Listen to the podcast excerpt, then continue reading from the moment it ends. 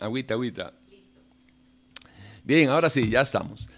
Eh, aquí nuevamente con todos ustedes acabamos de, producir un, mensaje corto, una enseñanza de, creo que fueron 17 minutos al fin, al final, perdón, eh, sobre entendiendo la predestinación. Se lo recomiendo y que lo busque usted ahí en YouTube. Ya está, este, eh, ¿cómo se llama?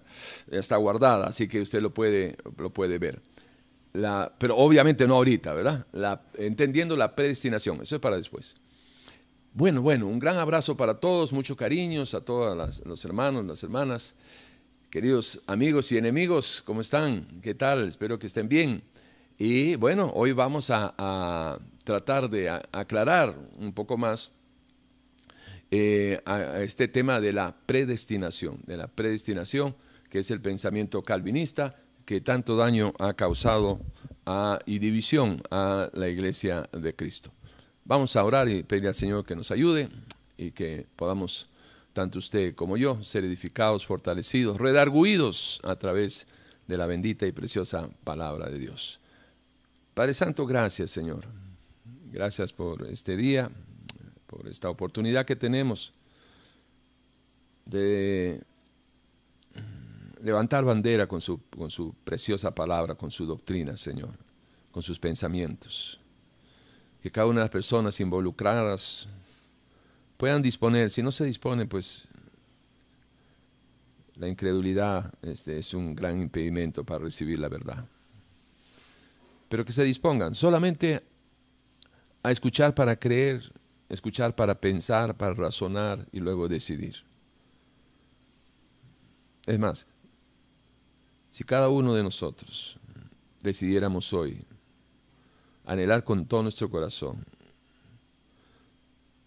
Que Dios nos hable a través de su palabra, que nos dé la respuesta necesaria para tener en claro cuál es el camino, la verdad y la vida, cuál es la doctrina correcta, para que de esa manera corregir nuestros pasos, si hubiera que corregirlos, o afirmarlos y correr en pos de esa meta gloriosa que es la presencia de nuestro Señor Jesucristo.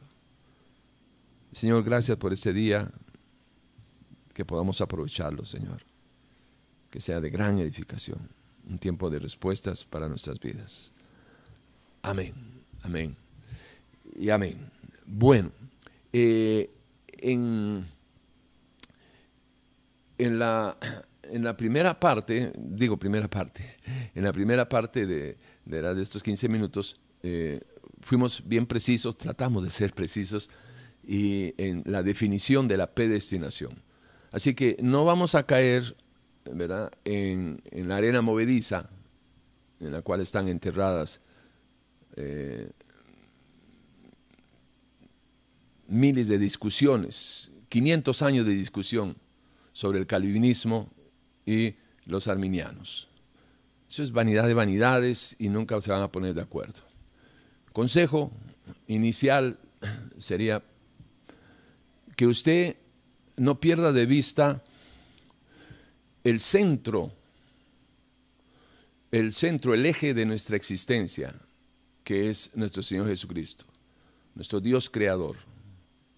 Porque eh, uno de los graves errores que eh, se puede notar para el que quiera ver es que la discusión sobre todo eh, en las tiendas eh, teológicas, la discusión se da entre los calvinistas y los arminianos.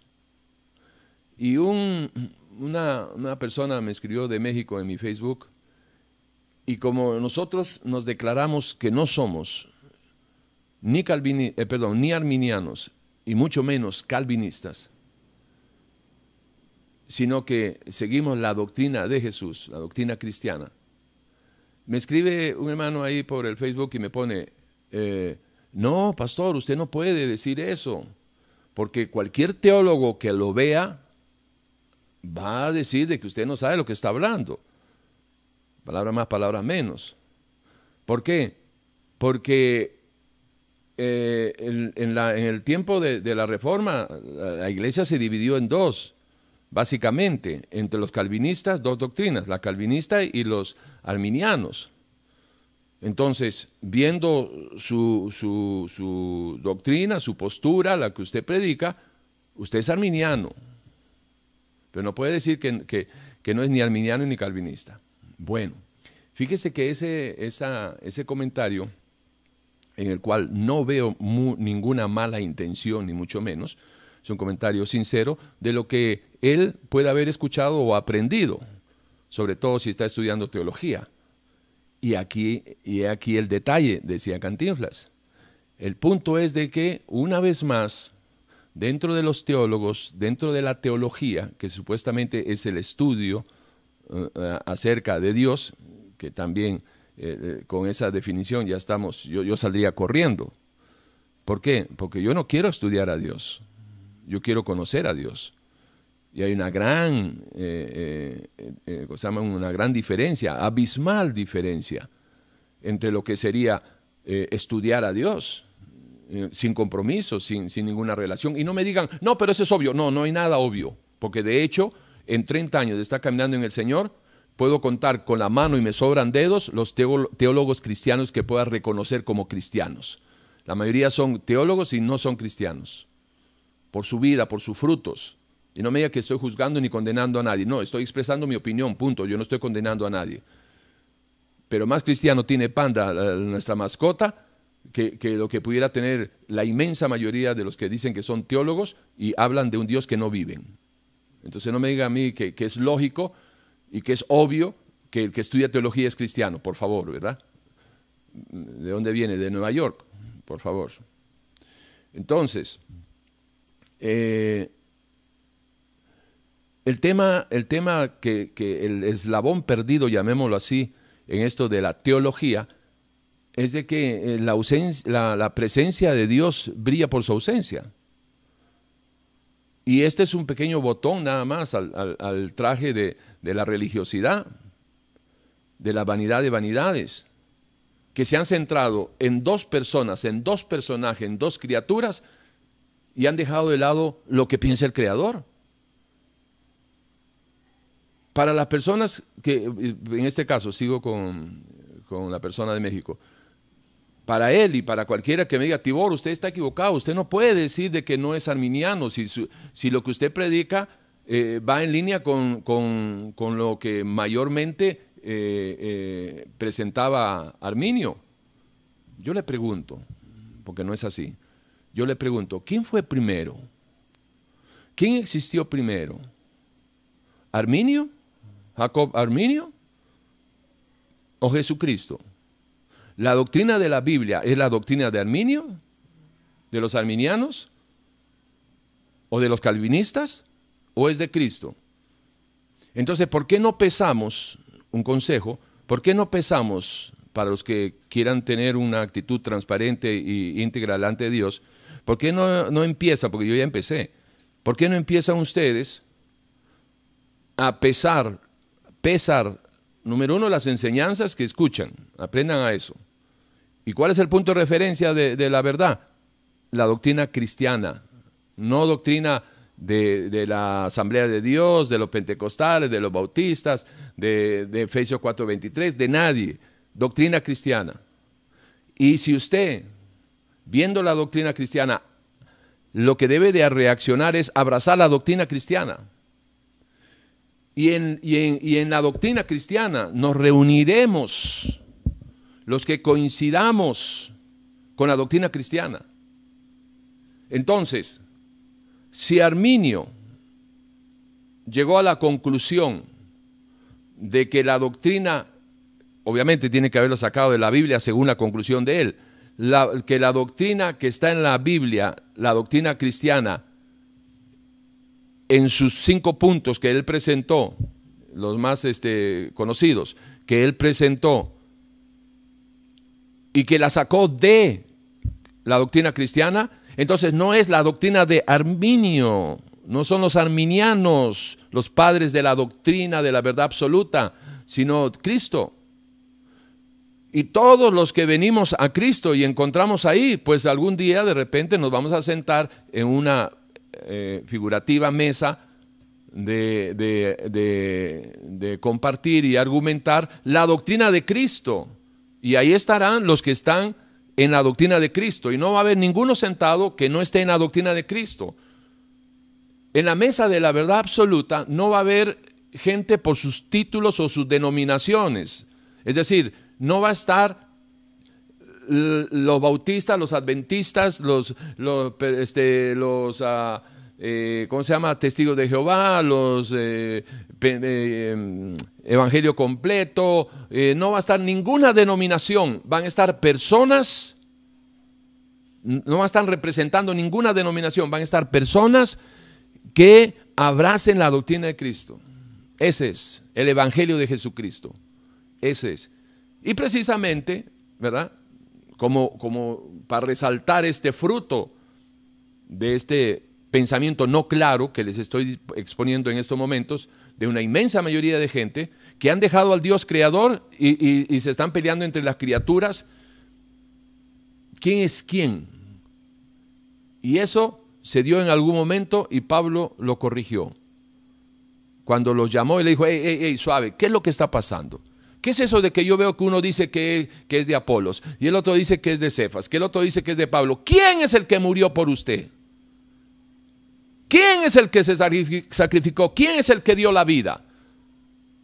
Y por eso Pablo decía, yo vengo a predicar a Cristo y a este crucificado. No vengo con aspavientos de, de, hacer milagros y cosas sobrenaturales. No, vengo a predicar a Cristo. El Evangelio de la cruz. Es que es Cristo. Cristo debería ser la razón de su vida, desde su existencia. No los calvinistas, no los arminianos. No su pastor calvinista, no su pastor arminiano. Pese siempre lo que escucha buscando el punto de referencia. ¿Sí?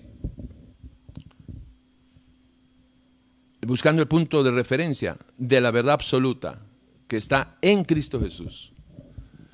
Hecho esa aclaración, trataremos de mostrarles por medio de la palabra de Dios la doctrina de la salvación, porque la predestinación hay que meterlo en, lo que es el, digamos, eh, la lo que es la, estructura que usted debe de tener sobre la doctrina de la salvación.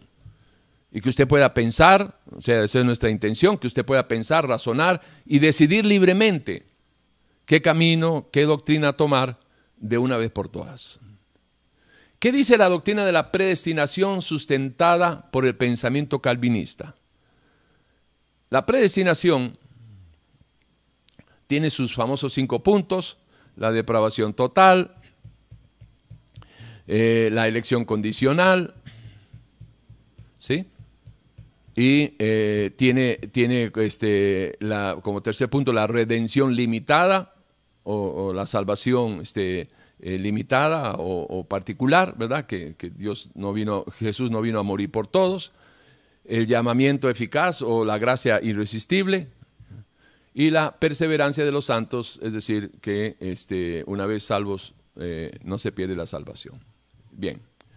Ahora vea, vamos a, utilizar algunos minutos para eh, compartir y tratar de desglosar, como para que usted pueda ver un poquito y escuchar un poquito eh, el conocimiento. en Efesios lo hacemos, pero en la mayoría de las iglesias no se enseña acerca de eh, el pensamiento calvinista, eh, la predestinación. Y como no se enseña, ese es un peligro porque cuando los agarran cualquiera ahí, ¿verdad? De los infiltrados que hay, eh, y siempre están por ahí tratando de sacar gente, ellos empiezan a hablar, o, el que está allá con su amigo, ese es un, esa es una pesca en pecera ajena, eh, muy, muy sutil, muy, muy delicada, muy precisa. Y el problema es de que como la gente no entiende, porque no conoce, no escudriña eh, las, las escrituras, entonces no saben de qué Dios se está hablando o de qué Dios está hablando los calvinistas, porque no conocen el Dios de la iglesia donde se encuentran, que no sea, digamos, calvinista Y como no conocen al Dios donde ellos están, pues es muy fácil, o es, o es más fácil, perdón, que puedan caer en las garras de un Dios que le presenta los calvinistas y ellos no pueden descifrar. Y ese es el tema, ese es el tema. Eh, vamos a, tratar de, vamos a tratar de, compartir con ustedes algunos puntos y esperamos de que la palabra de Dios usted la pueda recibir y que alumbre su entendimiento. Ok, vamos a ver. Eh, uno de sus primeros puntos es que la depravación total del, ¿verdad? del, ser humano, eh, según ellos, la palabra de Dios es clara, que la depravación humana es total y que, nuestra incapacidad para desear o procurar la salvación es también total. Si creemos que la caída del hombre en el huerto del Edén fue solamente algo parcial, entonces muy probablemente estaremos satisfechos con una salvación atribuible parcialmente al hombre y parcialmente a Dios. Bueno, eso, este, este es una, para los que, es, decir, si usted sabe, si usted conoce palabra, ya aquí ya se le prendieron todos los farolitos rojos. ¿Por qué? Porque esto es una, una, eh, una introducción, llamémoslo así, ¿no? una mención eh, una introducción a, defender la posición de la, sobre la depravación total del ser humano, eh, totalmente falaciosa. ¿sí? Esto es una cortina de humo, esto no es real, esto es, esto es falaz. Y le voy a, vamos a ir por partes, ¿verdad? Y para ir, para, para un mejor entender. Ok, veamos. La posición de ellos es esta, que la depravación humana es total y que el hombre es incapaz para desear o procurar la salvación. Eh, eh, la, salvación eh, es, es, totalmente real. El hombre es incapaz para desear o procurar su salvación. ¿Es verdad eso o no es verdad? Sí, el hombre caído, sí. El hombre sin Dios, sí. Antes de aceptar al Señor, sí, así es. Uno no es que, este, no es que, sea, este, no es que sea eh, incapaz para desear o procurar su salvación, es que ni, ni, la pensamos que la necesitamos. Usted, yo no sé cuántos años ha vivido, yo viví 35 años y no podría decir que, soy que fui incapaz para desear o procurar mi salvación. Es que yo nunca consideré por 35 años que necesitaba ser salvo de algo o de alguien.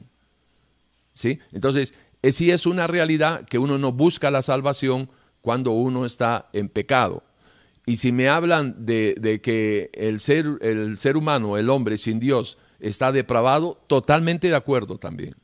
El hombre sin Dios eh, eh, está eh, inclinado, inclinado ¿sí? a tomar decisiones siempre en pensamientos de mal. No hay pensamientos de bien en el hombre sin Dios.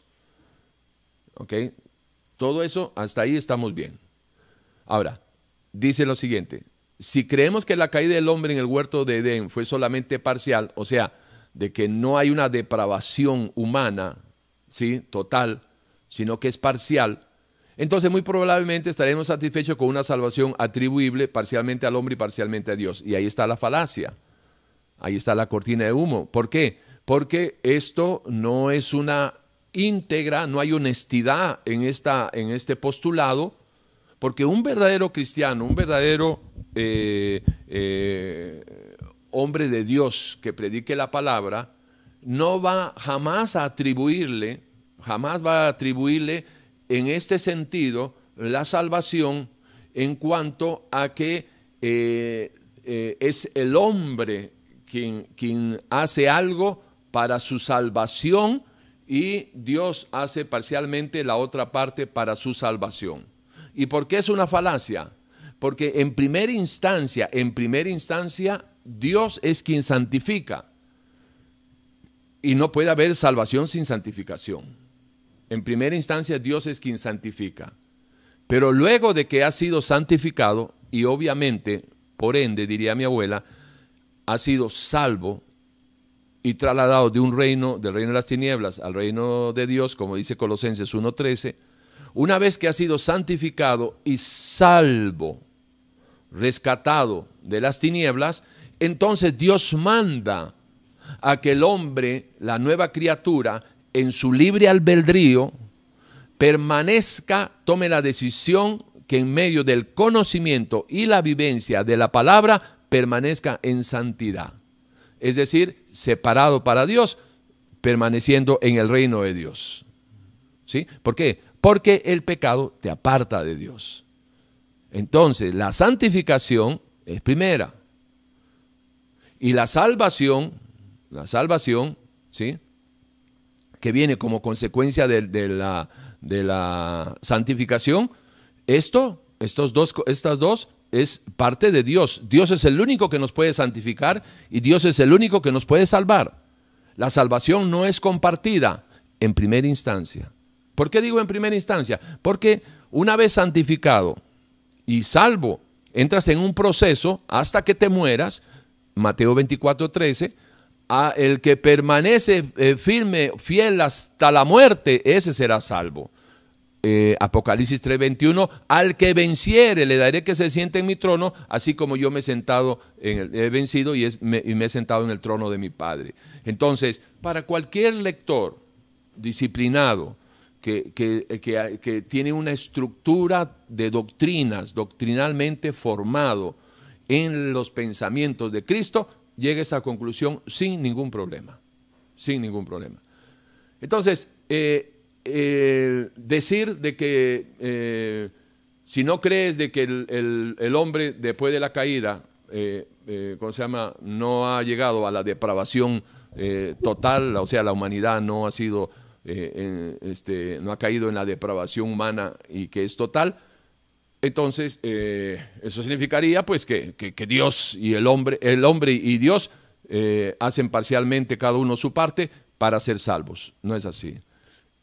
Y yo no creo, no puedo creer, no puedo creer que personas que han estudiado eh, años teología y esto y el otro y tienen títulos de PH, DH y DHL y de un montón, FedEx y de todo, yo no puedo creer de que, de que sea una conclusión equivocada. Yo no creo que sea una conclusión equivocada. Ellos tienen que darse cuenta de, los pasos de la salvación, del proceso de la salvación. Santificación de parte de Dios, salvación de parte de Dios. De ahí adelante, el pecador justificado por la fe en Jesucristo tiene que tomar la decisión de permanecer en la palabra de Dios, porque ahí está la garantía. Si tú permaneces en mi palabra, yo permanezco en ti, dice nuestro Señor. ¿Ok? Sigamos. En el sínodo de Dort, el sínodo es una asamblea, una reunión importante, eh, con recomendaciones basadas firmemente en las escrituras. Oiga usted esto. Declararon que el estado natural del hombre es un estado de depravación total. ¿Ok? Yo, yo compraría ese boleto. Y por lo tanto hay una incapacidad total por parte del hombre para ganar o para contribuir a su propia salvación. Totalmente de acuerdo, compro ese boleto. Compro ese boleto. Pero este boleto me lleva, digamos, en el tren de la vida, me llevaría hasta la primera estación, nada más. Nada más. ¿Por qué? Por lo que ya le expliqué, por lo que ya le expliqué de que eh, este, eh, ciertamente, o sea, eh, ¿cómo se llama? El, primera instancia es Dios quien, quien nos santifica, quien nos salva, y después tenemos que hacer nosotros, ojo, tenemos que hacer nosotros la voluntad de Dios. Él nos presenta la voluntad de Dios y nosotros con el libre albedrío abrazamos esa voluntad y caminando en obediencia, que la obediencia es el, fruto de, armonizar la voluntad de Dios con la voluntad del hombre, entonces eh, obedeciendo a su palabra, el que permanece en su palabra, permanece en él. Eh, Deuteronomio 28, del 1 al 14, lo señala y dice, mira, si tú oyes mis estatutos y, los, eh, mis decretos y los pones por obras y obedeces, bendito serás. Bendita tu entrada, tu salida, etcétera, etcétera. Deuteronomio 28, del 15 en adelante, del 1 al 14, son, las, son los frutos de la obediencia. Bendiciones. del 15, 28, eh, Deuteronomio 28, del 15 en adelante, las consecuencias de la desobediencia. Pero si tú oyes y escuchas y no pones en mis decretos y mis estatutos y no los pones por obras, por desobediente, maldita será tu entrada, maldita tu salida, etcétera, etcétera, etcétera. ¿Sí? Ok, entonces eh, es a través de la obediencia a su palabra que usted eh, puede estar confiadamente en que Dios hace su parte cuando usted hace la parte que Dios espera que usted la haga. Ok. Eh, esto de, la, de, la, de, que, de que el hombre es incapaz, perdón, de que el hombre es incapaz, qué bueno que está, y por lo tanto que el hombre es incapaz de, de, hacer algo para contribuir a su propia salvación, bueno, entonces tendríamos que, comenzar a, confrontar, ¿verdad? Eh, o a seguir confrontando, mejor dicho, los pensamientos de Calvino versus quién. ¿Cómo podemos pesar los, los, pensamientos de Calvino? En la balanza de los pensamientos de Dios. ¿Y qué dice Dios en relación a lo que el pensamiento calvinista dice, que el hombre es incapaz de decidir, de pensar, porque ¿verdad? está frito pescadito para su salvación. Bueno, Juan 3.16, el famoso Juan 3.16, es, muy este, eh, preciso, o uno de los tantos precisos eh, pasajes que pueden ayudar para, pesándolo entre lo que dice el pensamiento calvinista y lo que dice el Señor, yo le recomendaría que se quede con lo que dice el Señor y deseche esto de la depravación total. ¿Por qué? Porque dice Dios en su palabra, que de tal manera amó Dios al mundo que dio a su Hijo unigénito, para que todo aquel que en Él crea, y ahí está la capacidad de creer cuando escuchen la palabra, de, este, y todo aquel que en él crea no se pierda, mas tenga vida eterna. ¿Sí? ¿Quién es el que da la vida eterna? Dios. ¿Quién es, ¿Cuál es la condición que pone Dios al hombre? Que crea, libre albedrío. Mas a todo aquel que en él crea tenga, este, tenga vida eterna.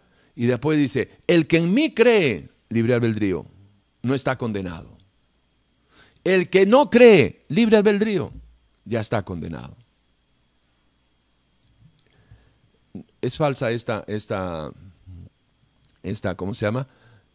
Esta depravación total, el primer punto de los salvinistas. Pero vamos a seguir aclarando más. Según la conclusión, el, pensamiento calvinista afirma, y, estoy remarcando, espero que usted se le vaya formando un patrón de, de pensamiento, ¿no? Estoy remarcando pensamiento calvinista, pensamiento calvinista versus el pensamiento de Cristo, pensamiento de Cristo, pensamiento calvinista, pensamiento de Cristo, porque eso tiene que ser su, este, el hilo conductor de su, de su pensamiento y razonamiento cuando escuche una, eh, eh, ¿cómo se llama? Eh, doctrina calvinista. De una vez, pesarla con el pensamiento, el pensamiento cristiano. Según su conclusión, el calvinismo afirma, este es entonces el estado natural del hombre, dicen ellos. Por tanto, debemos de preguntarnos ahora, ojo, la típica, siempre sacan estos, siempre sacan esto, Maristela, siempre, siempre sacan esto, repiten como loritos y no lo, no lo razonan. ¿Pueden los muertos resucitarse a sí mismos? ¿Pueden los esclavos liberarse a sí mismos? ¿Pueden los ciegos darse la vista a sí mismos o los sordos el oído? ¿Pueden los que carecen de entendimiento espiritual enseñarse a sí mismos? ¿Pueden los que están inclinados naturalmente al pecado cambiarse a sí mismos? Ciertamente no pueden. ¿Quién hará limpio a lo inmundo? Pregunta Job. Y él mismo responde, nadie. Del mismo modo, el profeta Jeremías pregunta, ¿mudará el etíope su piel y el leopardo sus manchas? Este es uno de los pasajes que, que, es increíble. No, increíble no, porque es real, es, bello, asombroso y, lo usamos mucho para, para que el hombre entienda que solo no va a cambiar y que tiene que venir a los pies de Cristo y que en él eh, encontrará oportuno socorro. ¿Mudará el etíope su piel y el leopardo sus manchas? Así también, ¿podréis vosotros hacer bien estando habituados a hacer mal? Jeremías 13:23. Entonces dicen ellos, ¿podría la palabra de Dios mostrar más claramente con base en esto que la depravación humana es total y que nuestra incapacidad para desear o procurar la salvación es también total? ¿Qué falacia más grande? Y usted mira, pero pastor, ¿y entonces cómo se come eso?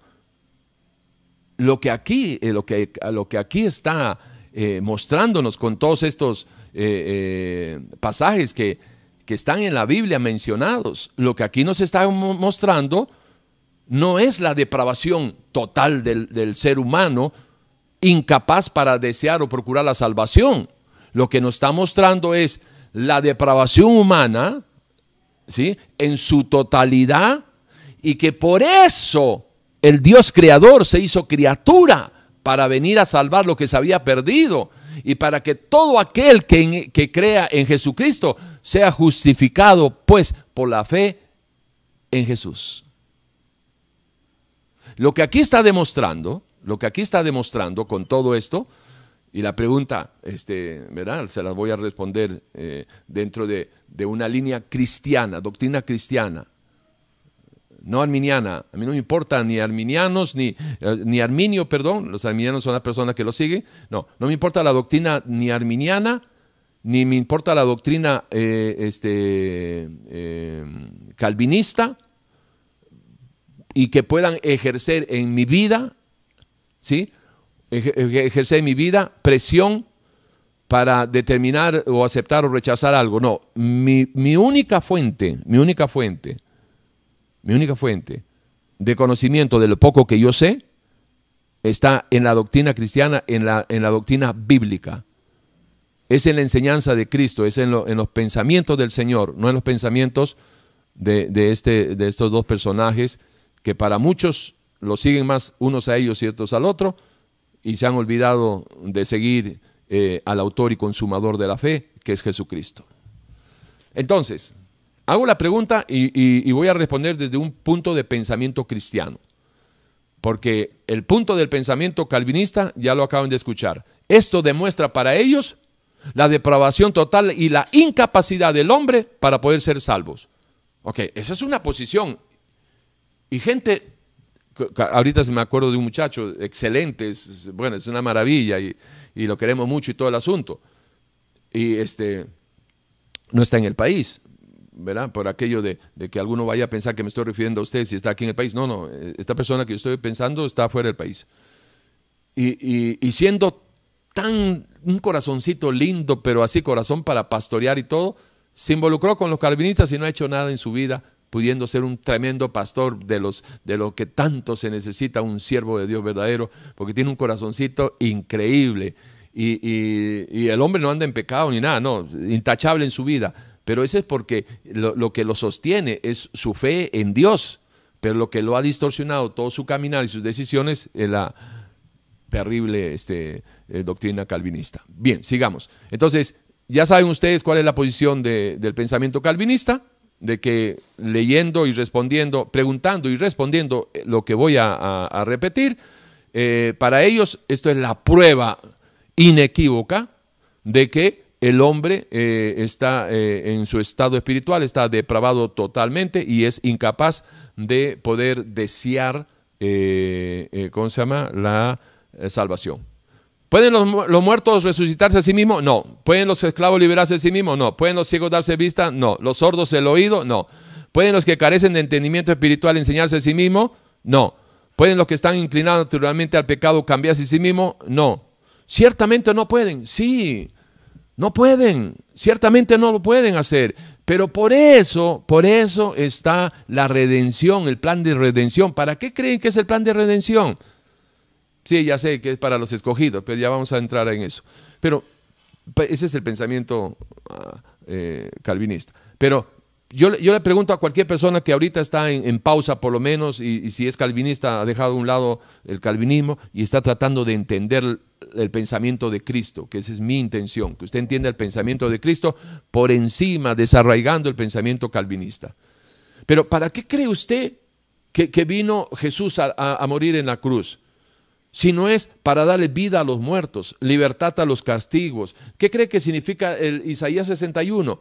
Para abrirle los ojos a los ciegos, abrirle los oídos a los, a los, a los sordos, para darle entendimiento al que no entiende nada, al que está muerto, para que el que está inclinado naturalmente al pecado deje su pecado, deje de estar pensando su pecado y en la nueva criatura creada según Dios en la, en la, en la verdad y santidad de su palabra pueda, pueda llegar este llegar a entender eh, cuál es el camino, la verdad y la vida. Mudará el etíope su, su, piel y el leopardo sus manchos, sus manchas, así también podréis vosotros hacer bien cuando estando habituados a hacer el mal. No, por supuesto que ni, ni, el, ni, el, ni la persona allá en Etiopía va a cambiar su color, ni el leopardo sus manchas. Eso tendría que ser, en lo natural es imposible tanto como en lo natural es imposible que el que esté habituado a hacer el, este, hacer este, el mal pueda cambiar y empezar a hacer el bien, pero bien bajo la cristovisión, ¿verdad? No bajo la opinión humana. Entonces, ¿y entonces qué significa eso? Bueno, que ahí está, que esto, esto tiene que ser un, milagro sobrenatural. Un milagro es una operación de Dios sobrenatural que rompe las leyes naturales para que una persona en, Etiopía cambie el color de su piel y, que el leopardo cambie sus manchas y que el que esté haciendo mal empiece a hacer el bien. Eso es algo sobrenatural. Y ese, ese algo sobrenatural, ese acto, tiene un nombre. Se llama el nuevo nacimiento. Ese es el punto el nuevo nacimiento. Y cuando dice, ¿podría la palabra de Dios mostrar más claramente con, base en esto que la depravación humana es total y que nuestra incapacidad para desear o procurar la salvación es también total? Esto es una, esto es una, esto es, esto es una, un postulado mal intencionado, induciendo a, las personas, a, o sea, programando a las personas, ¿no? En este pensamiento calvinista a, seguir poniendo ladrillo sobre ladrillo, falso, falso, falso, ¿verdad? Este, calvinista, calvinista, calvinista, y alejados de todo el pensamiento cristiano. ¿Usted, ¿Usted cree, después de que lo que hemos leído dos veces, usted cree que realmente esto muestra que la depravación es total y que el hombre es incapaz para, para procurar su salvación, que también es total? ¿Usted cree que lo muestra? Sí. Pero ¿dónde está la, parte, este, eh, ¿cómo se llama? La parte esencial. La parte esencial en que todo esto cambia a través de un milagro. El milagro de el nuevo nacimiento. Y ese milagro del nuevo nacimiento viene a través de la fe. Y la fe viene a través del oír y el oír por la palabra de Dios. El hombre que no presta atención, que no escucha, que no oye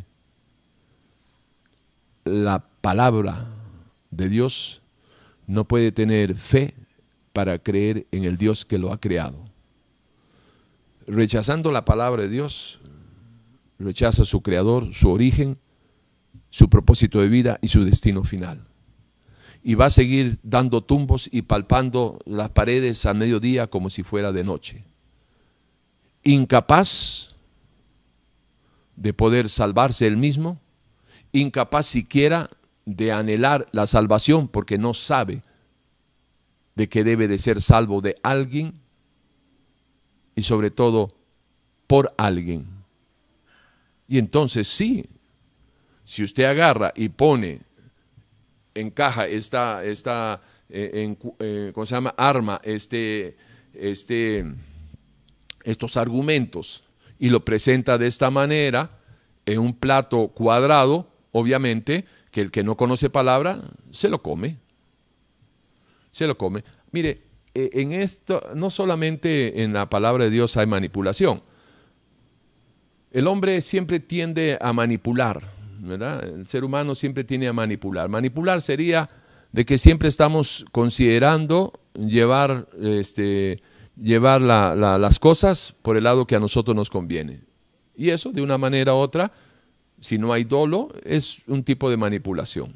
En las conversaciones uno lleva, ¿verdad? Si uno está queriendo conquistar a una chica, uno lleva la, conversación por, donde a uno le interesa y, empiezas a, rajar de lo que has hecho, de lo que piensas hacer y bla, bla, bla. ¿Verdad? ¿Qué estás haciendo? Manipulando.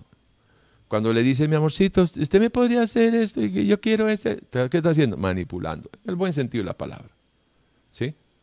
Entonces, eh, le voy a poner un ejemplo del periodismo. En el periodismo también usted tiene que ser manipulador en las preguntas para obtener una buena, una buena noticia, un encabezado, un titular. Por ejemplo, si usted agarra y, le, a veces usted ve unos títulos que son más escandalosos de lo que realmente es. Por ejemplo, le preguntan a, a qué sé yo, a Messi, por ejemplo, un par de famosos, le preguntan a Messi, ¿usted es amigo de... Usted es amigo de... de... qué sé yo, vamos a ver. Usted es amigo de, del Papa. Entonces, si Messi contesta sinceramente, porque no lo conoce, digamos. Eh, y agarra y dice, no, y sale el título. Messi no es amigo del Papa. ¡Wow! Se da cuenta de la manipulación. Fue una pregunta encajada. Ahora, una pregunta eh, sincera, transparente, buscando la opinión de Messi, sería, ¿qué opina usted del Papa? Ah, bueno, yo opino esto y esto y esto y esto, y entonces sacas la palabra más eh, que resalte más y usas tu título. Pero si quieres encajarlo, si quieres manipular la noticia, entonces manipula la pregunta. ¿Eres amigo del Papa? No, ya está. Messi no es amigo del Papa, él lo dijo. De esa misma manera se van construyendo también ¿sí? bloques de, de estructura de pensamiento cuando los falsos maestros doctrinan en base a la repetición de las palabras, de, de, amarrando conceptos, y cuando te das cuenta tienes un pensamiento, en este caso, calvinista te metieron la predicción, preelección, te metieron la, la, eh, predestinación, te metieron la depravación total, la salvación, la gracia este, irresistible de Dios, y te salvo siempre salvo, y, y me entiendes, cuando te das cuenta, ya estás pensando. ¿Por qué? Porque te hicieron un bloque, te armaron un bloque de argumentos. Son conceptos preestablecidos. Segunda de Corintios capítulo 10, eh, versículo 5, por ahí habla de que, porque las armas de nuestras milicias no son carnales, sino son poderosas en Dios, la palabra, para derrumbar todo argumento, argumento, no una palabra, sino argumentos que se levanten en contra del pensamiento de Cristo. ¿Estamos? Ok, entonces, toda media verdad al final es una mentira. Y esta es una media verdad falaz, presentada como una como un axioma. Un axioma es una verdad que no se discute. ¿Podría la palabra de Dios mostrar más claramente en base a esto que la depravación humana es total y que nuestra incapacidad para desear o procurar la salvación es total? Si, tú, a todo esto le dijiste, no, no, los muertos no pueden resucitarse a sí mismos, no, los clavos no pueden liberarse, no, los ciegos no pueden darse vista, no, los sordos no pueden oír por ellos mismos. Pero no te están presentando, este es el cuestionamiento, no te están presentando la verdad de Dios, la respuesta de Dios a este cuestionamiento falaz. ¿Estamos? ¿Sí? Ok, vamos al segundo, la elección incondicional. En la Confesión Bautista de Fe de 1689, en capítulo 3, artículo 5, dice así, aquellos de la humanidad que están predestinados para vida, dice la Confesión Bautista, Dios, antes de la fundación del mundo, según su propósito eterno e inmutable, y el consejo secreto y el beneplácito de su voluntad, los ha escogido en Cristo para gloria eterna, meramente por su libre gracia y amor, sin que le moviera a ello ninguna cosa en la criatura como condición o causa. Ciertamente la historia de la Biblia es la historia, perdón, hasta ahí llegamos un, un segundito. Ok, vamos a ver. Esto de la elección condición, incondicional. Vamos a ver. Eh, de seguro, de seguro, digo yo, de seguro, que si usted conoce lo que significa la predestinación, no caería tan fácilmente en esto de la elección incondicional. ¿Por qué? Porque estamos de acuerdo, estamos de acuerdo en que en la escritura la, ¿cómo se llama? el pensamiento calvinista encuentra madera para hacer, eh, para hacer casa en cuanto a que hay pasajes que hablan de una elección, elección incondicional, es decir, que no, no está supeditada esa elección en base a lo que el hombre pueda hacer o el pueblo pueda hacer, sino a que Dios en su soberanía eh, y por su omnisciencia, ¿sí? sabiéndolo todo, eh, los escoge. Pero el punto fuerte, el punto fuerte aquí es de que la elección incondicional, la elección incondicional y la predestinación son dos cosas que usted debe de manejar, porque no es igual. Veamos. Eh, veamos, vamos a ver.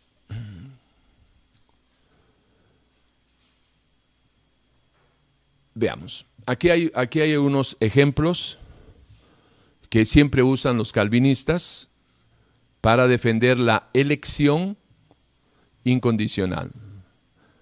Lo que pasa es que la gente lo confunde y lo liga para, como si fuera para respaldar la predestinación. Y se los adelanto, la elección incondicional no respalda ni justifica la predestinación. Vámonos a la palabra, al pensamiento cristiano, pensamiento bíblico.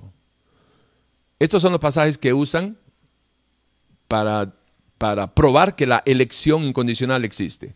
Dios llamó a Abraham para que saliera del pueblo pagano de los Ur de los Caldeos. Ahí lo está eligiendo, ¿verdad? Lo, eligió a, ¿cómo se llama? Abraham y, no por ninguna condición de Abraham. Estamos totalmente de acuerdo. No por ser vosotros más que todos los pueblos os ha querido Jehová y os ha escogido, pues vosotros seréis el más significante de todos los pueblos, refiriéndose al pueblo de Israel que Dios escoge eh, es una eh, eh, elección incondicional. Estamos de acuerdo. ¿sí? O sea, no es por los méritos del pueblo de Israel. El mayor servirá al menor, como está escrito, a Jacob amé, mas a Esaú aborrecí. Totalmente de acuerdo. Esa es una elección de Dios en su omnisciencia, en su soberanía. Está eligiendo amar, amar más a uno que a otro, ¿verdad? Esa es su, su este, elección incondicional. Estamos totalmente de acuerdo. No me elegisteis a vosotros, a mí, no me elegisteis vosotros a mí, sino que yo os elegí a vosotros. Totalmente de acuerdo, está hablando Jesús con sus discípulos en Juan 15, 16. No hay ningún problema. Elección en su soberanía, ¿verdad? Eh, este, para servicio. ¿O no tiene potestad el alfarero sobre el barro para hacer de la misma masa un vaso para honra y otro para deshonra? Sí, claro. Sí, sí, claro, uno, lo puede hacer, sí, no hay ningún problema. El mayor servirá al menor, como está escrito, este, ¿verdad? Está hablando de Romanos 9, 21, Romanos 9, 12 y 13. Totalmente de acuerdo. Eso lo elige Dios en su soberanía. Pero vaya notando algo por aquello de, gente que no maneja mucho, mucha palabra, entonces se le hace un chicle. Vaya notando que hasta el momento, hasta el momento, usted puede estar de acuerdo, así como yo estoy de acuerdo, según el pensamiento de Dios y pensamiento de la doctrina cristiana, que eh, lo que ahí este, nuestro Señor y, Dios está haciendo, como en Juan 15, 16, que dice, no me elegiste vosotros a mí, sino que yo os elegí a vosotros, no está hablando de salvación. En ningún, no está hablando de salvación cuando elige a Abraham, no está hablando de salvación cuando menciona al pueblo de, de Israel, no está hablando no está hablando de, salvación cuando este, elige, eh, pero sí, elige y habla de su preferencia por, por este, entre los dos hermanos Esaú y Jacob. No, no está hablando de, este, de salvación, está hablando de, elecciones con propósitos divinos. ¿Por qué eligió a su pueblo, a Israel? ¿Por qué escogió un pueblo? Con un propósito divino. Pero no, no, no, no están predestinados para salvación. No, están elegidos con un propósito divino. Hay una diferencia entre predestinados para salvación y elegidos para un propósito divino. Por favor, preste mucha atención a eso. Eh, a Moisés le dice, tendré misericordia del que yo tenga misericordia, porque la escritura dice a Faraón, para esto mismo te he levantado, con un propósito, para mostrar en ti mi poder. Está hablando de un propósito divino, de un propósito especial, ¿sí? pero no está hablando de, salvación ni de condenación. Esto es importante porque siempre le sacan a uno, sí, porque es que Dios es el que tiene misericordia del que tiene que misericordia y no es del que quiere correr, sino del que Dios envía y no sé qué. Sí, todo lo que quiera, pero no está hablando de salvación. No está hablando de predestinados para salvación, está hablando de preelección, si quieres, por, la, por el conocimiento de, Dios, ¿verdad? En ese bus yo me subo, pero no está hablando de predestinados para salvación. La preelección o la elección eh, incondicional es para con propósitos divinos y con este, eh, eh, propósitos especiales de Dios. ¿Ok? Ok. Ok, dicen, la elección no se debe a nuestra fe, sino que nuestra fe se debe a que somos elegidos. Bueno, eh, Dios es quien pone fe en nosotros para creerle y aceptarle. Bueno, entonces cualquiera que, conozca el pensamiento cristiano eh, diría, bueno, pero es que este, el pensamiento calvinista es así porque no, no aceptan la existencia del libre albedrío.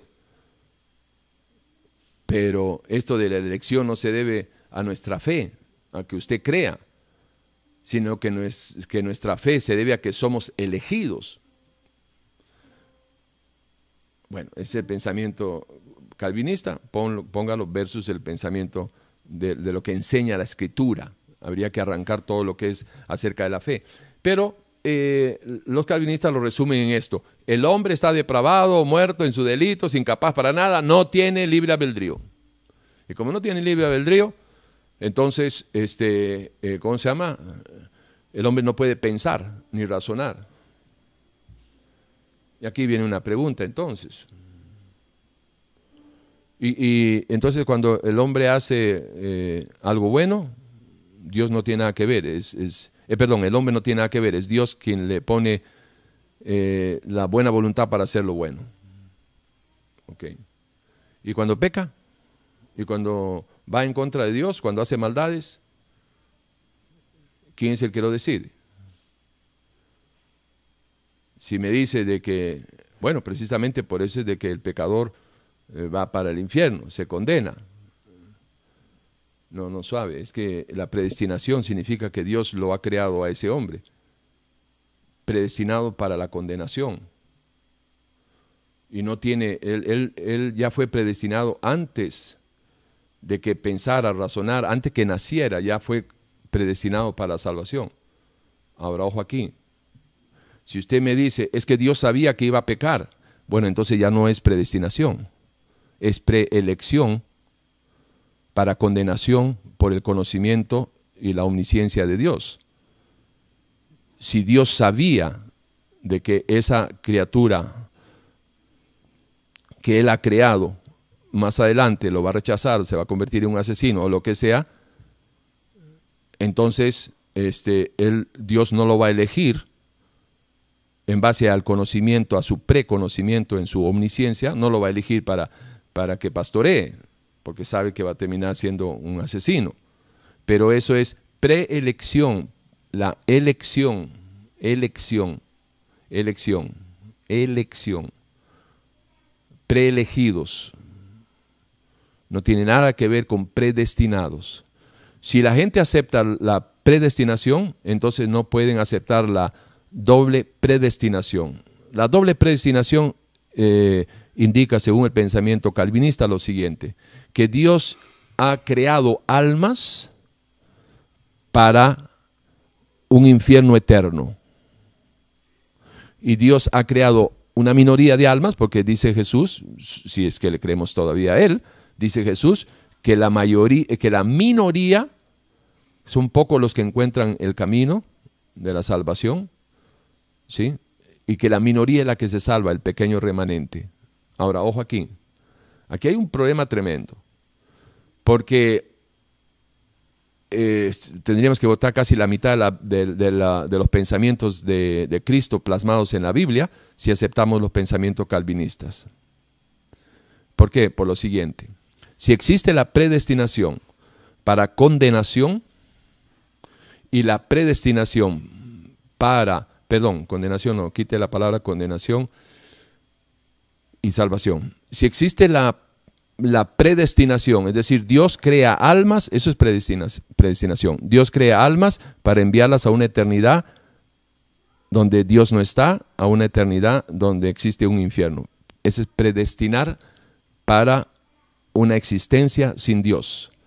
Y hay otra que es la predestinación para vida eterna.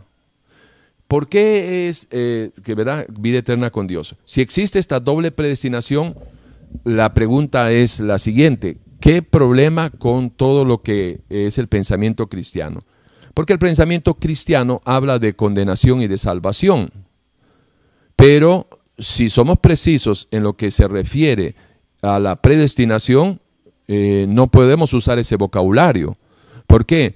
Porque Dios no ha creado almas para condenarlas, ¿Por qué no ha creado almas para condenarlas? Porque, bueno, sería un Dios injusto, ojo, escúcheme bien todo, sería un Dios injusto que condene a alguien que no ha hecho nada. ¿Por qué? Porque desde la creación de esa almita ya fue predestinada a condenación. O sea, esa alma nació en la depravación total, no puede pensar ni querer salvar su vida, está así diseñada, predestinada para un infierno. Ahora, ¿por qué no podemos usar la, la, o no se, no se podría usar la palabra condenación? Porque no se puede condenar a alguien que no ha hecho nada. Ha sido creada para una eternidad sin Dios. Eso es predestinación. Y los que han sido predestinados para, para, ser, eh, para vivir y existir en el reino de Dios, no se podría utilizar la palabra predestinados para ser salvos ¿Por qué? Porque ya están predestinados para una existencia eterna con Dios. Lo cual nos llevaría a, esta conclusión, de que si no hay condenación, porque ya han sido creados para una eternidad sin Dios, la condenación es el resultado de un juicio sobre alguien que ha hecho un delito. La condena es la paga sobre un delito. En este caso, en lo espiritual, sería la condenación, es el fruto de la incredulidad y del pecado del hombre. Pero en realidad no está pecando el hombre, porque la predestinación dice que fue creado, porque eso es predestinado, la predestinación es de que Dios crea, porque Dios es quien crea las almas, Dios crea almas para una eternidad donde Él no va a estar en un lugar que se llama infierno. Y Dios, Dios eso en su mayoría, y Dios crea una minoría para enviarlas a un lugar, al reino de Dios, donde Él va a estar eternamente. Entonces, ni, ni el que se va ni el que fue creado predestinadamente por el Dios creador para ir a una eternidad sin Dios pecó ni hizo nada, no debería ser llamarse condenación, ni el otro no podría hablarse de salvación porque nunca estuvo en peligro su salvación. ¿Por qué? Porque ya estaba predestinado a ser, eh, a existir, perdón, con Dios eternamente. En conclusión, mete a Dios, el, perdón, al pensamiento de Dios, lo pone en una encrucijada, al pensamiento cristiano, de que de qué estamos hablando sobre el sacrificio si nunca estuvo en peligro eh, la salvación, ni nunca tuvo el hombre la opción para arrepentirse. ¿Sí? Entonces, ¿de, qué estaríamos hablando? Ahí hay un problema grave ahí. En hermenéutica sería considerado un pasaje conflictivo con otros pasajes que deben ser aclarados por otros pasajes, cuando usted eh, ve un, pasaje que le dice, ¿verdad? Que le dice este, algo que supuestamente contradice otro. Eh, por ejemplo, si, dice, si dice un, pasaje, si dice un pasaje, eh, Hechos 13:48, y creyeron todos los que estaban ordenados para vida eterna. Entonces dicen los calvinistas, ya ven, aquí está, la elección no se debe a nuestra fe, sino que nuestra fe se debe a que somos elegidos debido a que somos ordenados para vida eterna. Ok, entonces este pasaje, ¿sí? Es un pasaje conflictivo que para aclararlo usted tiene que eh, poner, tiene que ir a, buscar otros pasajes porque la Biblia se defiende ella misma y la Biblia se aclara con la Biblia. Entonces, eh, la elección no se debe a nuestra fe, sino que nuestra fe se debe a que somos elegidos, debido a que somos ordenados para vida eterna. Entonces yo me voy a Romanos, ¿sí? capítulo 10, versículo 17, y veo el principio de la fe. Un pasaje aclara el otro. Romanos 10, 10, 17 me ayudaría a entender un poco Hechos 13, 48. Y en Romanos 10, 17 dice el Señor, que la fe viene por el oír y por el oír la palabra de Dios. ¿Sí? Entonces ya veo yo de que el principio de mi fe no está en que somos elegidos, sino que eh, en el principio de la fe no hace acepción de personas, porque la fe es opcional para todo aquel que en él crea. ¿Sí? ¿Se acuerdan? Romanos 1, 16, 17. Porque no me avergüenzo del Evangelio, porque es poder de Dios para salvación para todo aquel que en él crea, primeramente el judío y después los griegos, etcétera, etcétera. Entonces, esto de la elección no tiene nada que ver en materia de salvación. La elección eh, incondicional tiene que ver y está presente y estamos totalmente de acuerdo que Dios ha elegido en su omnisciencia, no por su predestinación, porque la predestinación no existe. Contradice totalmente ese pensamiento eh, eh, calvinista al, pensamiento cristiano sobre la salvación. Pero en materia de obras y materia de propósitos divinos, sí, Dios elige en base a su presciencia, omnisciencia. ¿Ok? Bien. La elección para propósitos divinos definidos no sustenta la herejía de la predestinación. Esto es vital que usted lo pueda entender y espero que el pastor Germán esté tomando nota. De igual manera, dice, decir que aplicamos nuestra fe cuando aceptamos a Cristo y que Dios en su omnisciencia sabía de esta fe y por lo tanto nos eligió solamente nos conduce un paso más hacia atrás porque ¿de dónde obtuvimos esa fe para poder ejercitarla? Todo viene de Dios, dice el pensamiento eh, errático de calvinista. Las escrituras nos dan la respuesta afirmando que la fe es un don de Dios y no de nosotros mismos. Vaya usted a saber por eso. Y ponen el, versículo, porque por gracia sois salvos por medio de la fe, y esto no de vosotros, pues es don de Dios. Efesios 2.8. Ok. Obviamente, habíamos dicho al inicio de que si usted no escudriña la palabra, usted no conoce palabra, pues fácilmente al no conocer palabra, no conoce al Dios de la palabra, que se autorrevela en la palabra, y va a ser muy fácil para que usted caiga en las redes de estas herejías porque son herejías. Este, no, yo no puedo usar eufemismo más de un ecumenista por ahí. Me ha dicho, Tibor, no seas así, no hables de herejías con los otros hermanos y que no sé qué. Mire, escúcheme, cuando yo me refiero a los calvinistas, a los calvinistas y sus herejías, yo me estoy refiriendo obviamente al que está caminando mal. ¿Sí? Ahora, si usted es calvinista, como me acuerdo ahorita nuevamente de, de este amigo, que uno quiere mucho, que no está en el país, para los que no brinquen los de que están aquí en el país, este, que el cual camina en una santidad y una integridad tremenda, que, yo quisiera tener por lo menos unos 10 aquí en la iglesia, eh, Y él es, y él es lamentablemente, él tiene pensamiento calvinista, pero su corazoncito es cristianito y camina así. Entonces, él no va a brincar y, se va a enojar porque yo estoy pesando los pensamientos de Cristo contra los pensamientos de los calvinistas, de ah, contra eh, los pensamientos de Cristo versus los pensamientos de Calvino. Los, usted, usted es un calvinista si abraza los pensamientos de Calvino, entienda. Y usted es cristiano si usted abraza los pensamientos de Cristo. Pero usted no puede ser cristiano y el calvinista y unirlos y hacer un, arroz con mango porque son dos doctrinas totalmente contrarias. Uno está la predestinación que dice que, este Dios, el de, el que, el de Calvino, eh, crea almas predestinadas para una eternidad sin Dios, solo por su soberanía, no por el pecado del hombre que vaya a ser, no, eso ya no sería predestinación.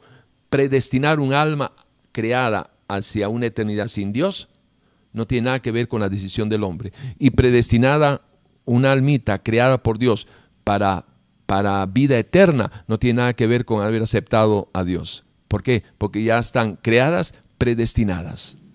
Ese Dios, ese, ese, monstruo, ese monstruo, ese, monstruo no calza con, eh, con el Dios de la Biblia, no calza no calza. Y quisiera leerles algo que, también había escrito en relación a este Dios cuando estuve eh, preparando y, pasé por este, por este puente. El tirano Dios de la predestinación. La justicia del Dios en la falacia de la predestinación calvinista.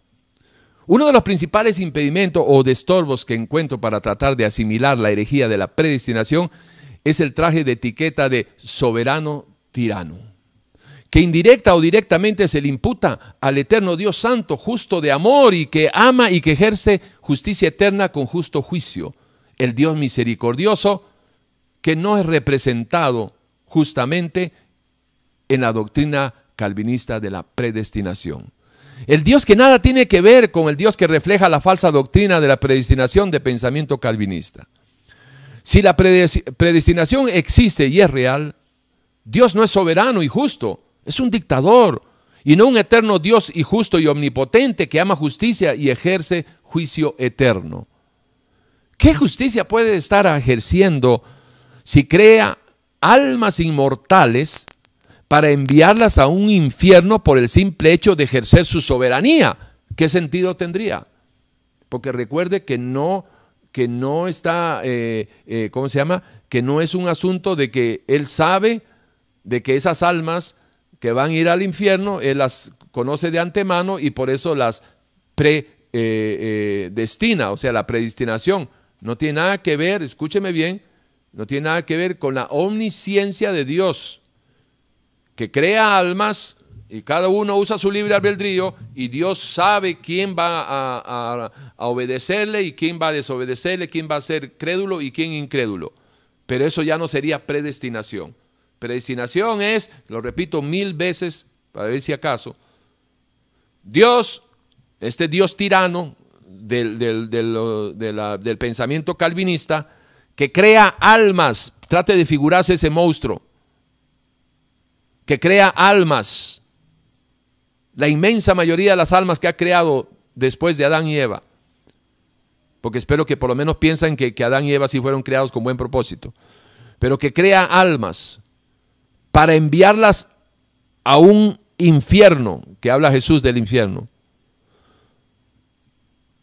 Enviarlas, crearlas y enviarlas, predestinarlas a, un, a una eternidad donde Dios no está. Eso es predestinación. Eso es predestinación. ¿Y usted cree que, en algo se parece al, al Dios bueno, santo, misericordioso de la Biblia? Y eso de crear almas para predestinarlas, una minoría, pequeño remanente, para que vivan eternamente a su lado, sin que ellos crean, sin que lo acepten. Nada, no, ya están predestinadas así como están predestinados sin pecar para irse al infierno, el otro está predestinado para salvarse sin fe, sin creer, porque Dios es quien dice que pone la fe en esa persona. O sea, ni lo aceptó ni le creó, fue Dios quien lo puso. Dios hizo todo. ¿Qué clase de monstruo es ese?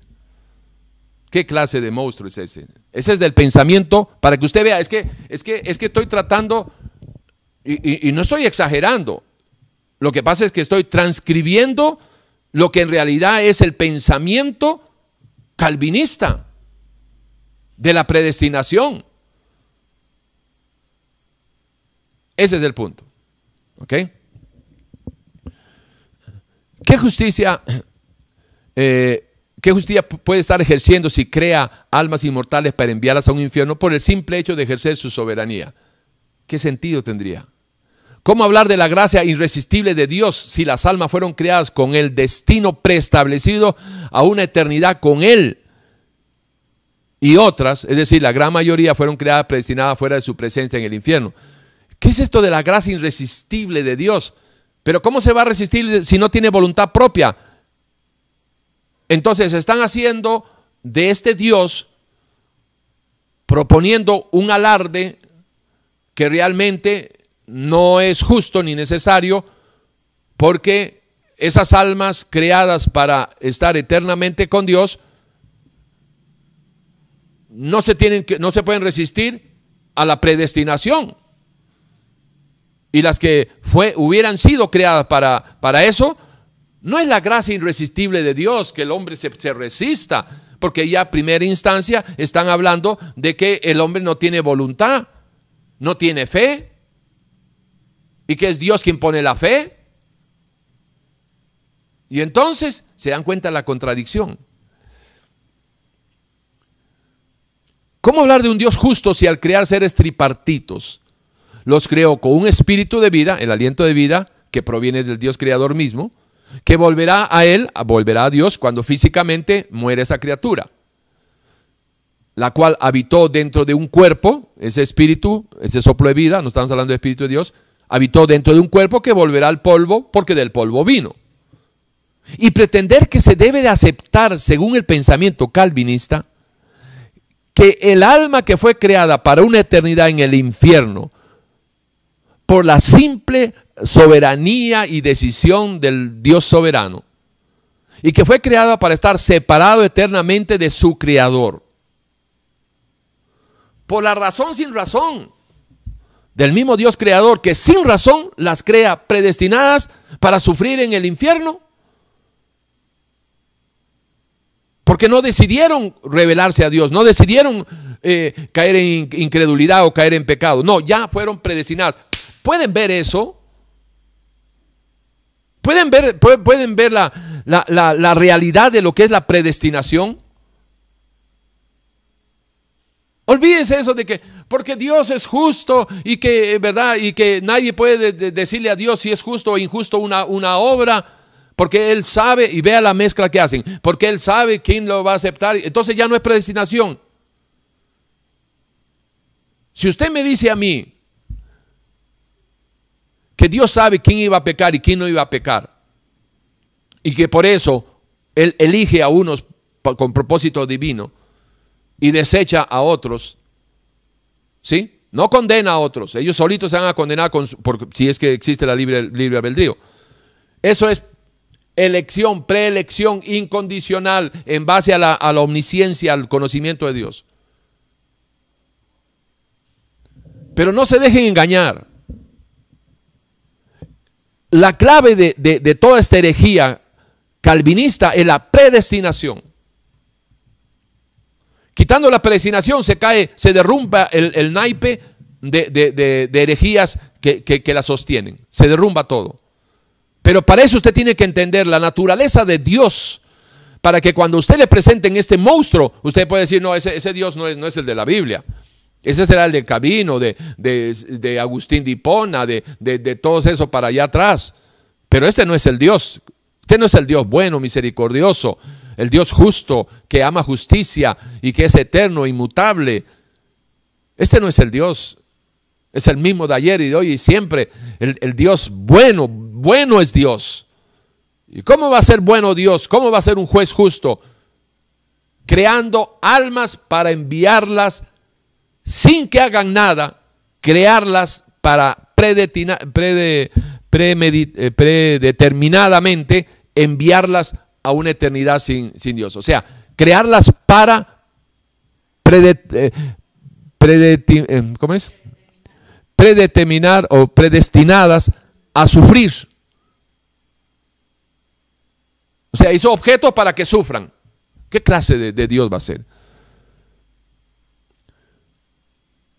Por la razón sin razón del mismo Creador, que sin razón las crea predestinadas para sufrir en el infierno. ¿Qué clase de Dios es ese? Creado por Dios para estar predestinadas eternamente en el lago de azufre, sufriendo. ¿Para qué? ¿Qué de bueno hay en eso? ¿Qué de justo puede haber si son criaturas creadas para eso? No decidieron ir en contra de Dios. De igual manera, el que, el que va a llegar a la vida eterna según la predestinación, no decidieron aceptar a Dios. Es la gracia irresistible de Dios. Es Dios quien puso fe en esa persona.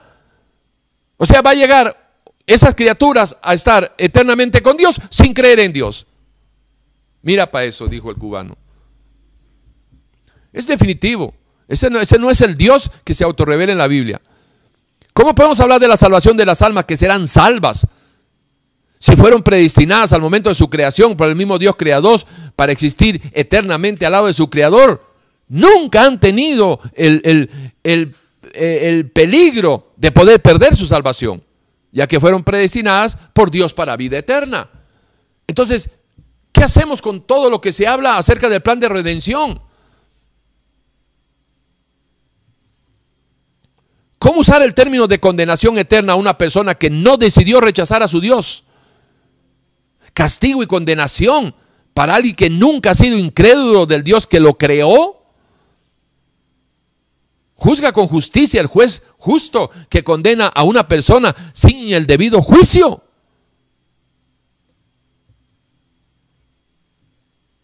Ese no es el Dios de la Biblia. Ese no es el Dios de la Biblia. Bien, vamos al tercer punto. La redención limitada o eh, particular, dicen. El pensamiento calvinista dice lo siguiente. Cristo murió para salvar a un número específico de pecadores. Esto es, por aquellos que el Padre escogió en él antes de la fundación del mundo. Por aquello que el Padre le, había dado al mundo, todos aquellos que me diste, porque tuyos son.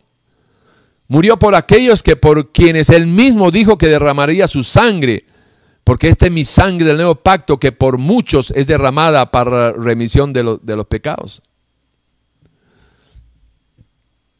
La pregunta siempre debe ser la intención divina. ¿Tuvo Dios la intención de salvar a todos los hombres o no?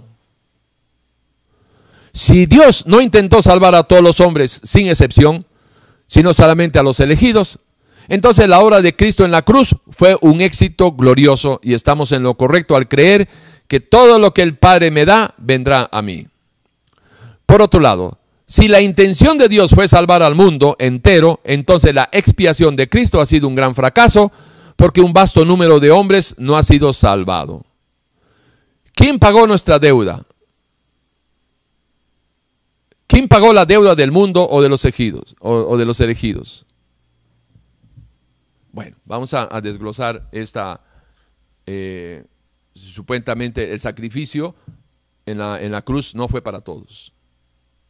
Bueno, usted no tiene que ser teólogo para pegar un brinco y decir, oiga, pero eso no es pensamiento cristiano, eso no es doctrina cristiana. Jesús dijo, todo aquel que en mí crea, aunque muera, vivirá. Yo soy la resurrección, el que cree en mí, aunque muera, vivirá. La locura de, la cruz es la salvación para nosotros, insensatez para los para los incrédulos. Por la predicación de la cruz es que podemos ser salvos. La muerte y resurrección de Jesucristo. Si Cristo no resucitó, Vana es nuestra fe. Y no está hablando Pablo a, un grupito de los elegidos de, de la élite de no sé dónde. Tendríamos que votar la mitad de, lo que es la Biblia acerca de la fe, de la redención, del sacrificio del Señor, de la muerte y resurrección, en los propósitos. Terrible. Yo, yo, yo no entiendo cómo gente, cómo personas que estudien un poco la Biblia bueno, sí, sí le entiendo. El, problema es de que lo que estudian es el pensamiento calvinista y son formados en el pensamiento calvinista, entonces piensan como Calvino. Eso es todo, así es. Por eso 1 Corintios 2.16 habla de que el cristiano tiene la mente de Cristo. ¿Qué significa eso? Que a través de, del proceso de, renovar el espíritu de su mente, ¿verdad? De, ir este, alimentándose con los pensamientos del Señor, se va formando los pensamientos de Cristo para que en algún momento usted pueda entender que cuál es el pensamiento suyo en su mente, tal es él. Proverbio 23.7 se puede aplicar en este instante. Si usted lo aplica para los calvinistas, usted puede decir, porque cuál es el pensamiento de los calvinistas en su mente, tales son ellos. Si usted lo aplica para los cristianos, olvídese de los arminianos. Si usted lo aplica para los cristianos, usted diría, porque cuál es el pensamiento de los cristianos en su mente, tales son, tales son ellos. Entonces, si hay una diferencia abismal entre los pensamientos de, Cristo con los pensamientos de Calvino, obviamente eh, se ha dado todo este conflicto.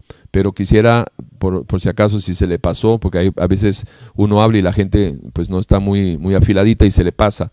Escúcheme bien esto, escúcheme bien. Quite de la discusión. Y si usted es calvinista, le recomendaría con todo mi corazón, empiece a pesar los pensamientos, la estructura, el chip que le metieron de los pensamientos calvinistas, péselos delante de, la verdad absoluta, del Dios absoluto, de los pensamientos de Cristo. Y confío en el Señor que si usted lo hace íntegramente, la verdad de Dios desmenuzará la mentira y la falacia de los pensamientos calvinistas. Lo que habla de la, redención limitada o del sacrificio limitado es de que Cristo no murió por todos, murió solamente por un grupito.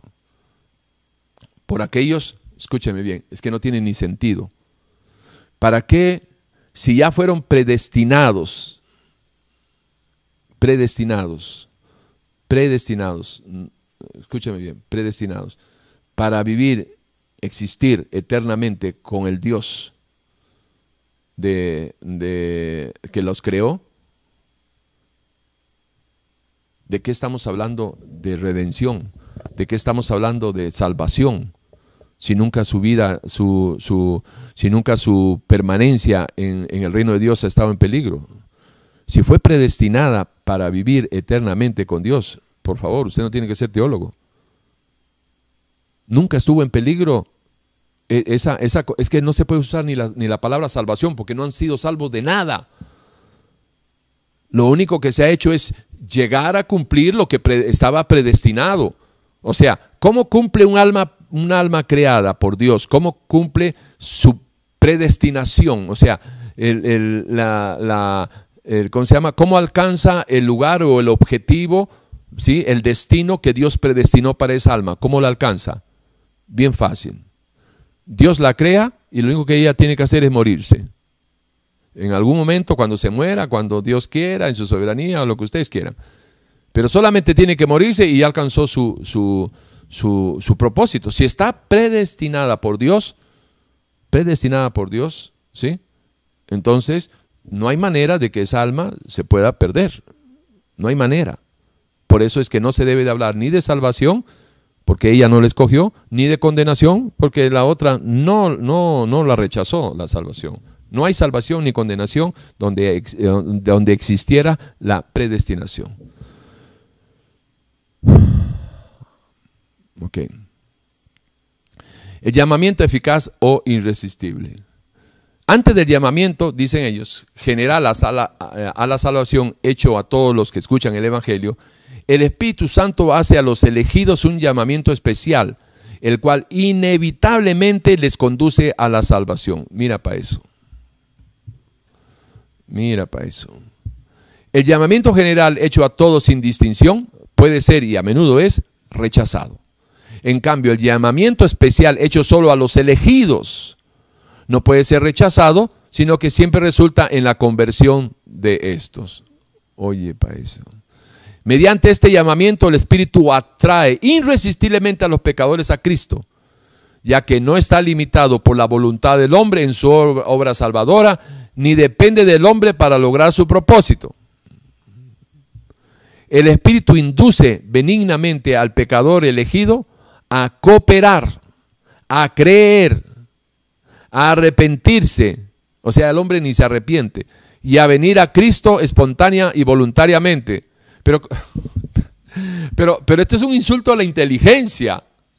Esto es un insulto a la inteligencia, pero me indigna. Pero es que, es que de verdad que, que la gente la, élite siempre ha sido así, ¿no? No, es nada nuevo que, que por eso eh, ahora la élite, ¿verdad? De los pastores, apóstoles y todo, dicen, dicen cada barbaridad, dicen cada estupidez, bíblicamente hablando, cada herejía, que es un insulto a la inteligencia. ¿Cómo va a decir? De que el Espíritu Santo de Dios es quien, ojo, leo literalmente, el espíritu, arriba ya viene de que el espíritu es quien atrae irresistiblemente al pecador, ya que no está limitado por la voluntad del hombre en su obra salvadora, ni depende del hombre para lograr su propósito. Es decir, Dios, el Espíritu Santo, es quien te, lleva al arrepentimiento y te lleva a Cristo. El Espíritu induce, provoca, estimula Sí. Y te obliga. No, no solo te, no, no, porque aquí dice, ¿verdad? Atrae irresistiblemente, es una obligación, ya que no está limitado por la voluntad del hombre en su obra salvadora, ni depende del hombre para lograr su propósito. O sea, al Espíritu Santo no le interesa lo que tú pienses. Él viene y ¡pa! De una vez te hace cristiano. De una vez, salvo. Wow. Wow. Ok, sigamos. El Espíritu induce benignamente al pecador elegido, al pecador elegido, a cooperar, a creer, a arrepentirse y a venir a Cristo espontánea y voluntariamente. Pero dame la pastilla, oye, dame la pastilla.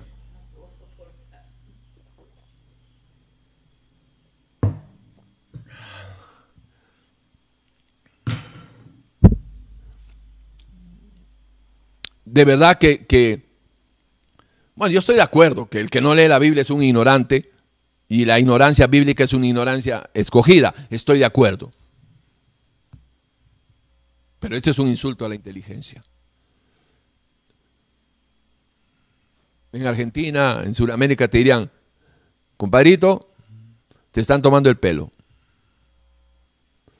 Aquí en Costa Rica dirían, te están vacilando. Están agarrando imagen. Y venir a Cristo espontánea y voluntariamente. Sí, después de que te exprimió todo, de ahí, ¿qué te queda? Por tanto, la gracia de Dios es invencible. Siempre redunda en la salvación de aquellos a quienes se les brinda. Gracia irresistible. Bueno, vean. Eh, obviamente, encontramos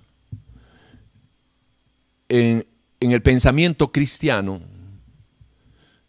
que, que la doctrina cristiana no, no postula ni insinúa siquiera acerca de una gracia irresistible.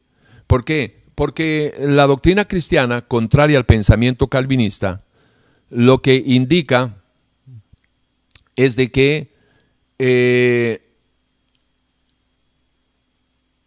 la salvación la, cual habían mencionado arriba en Efesios 2.8.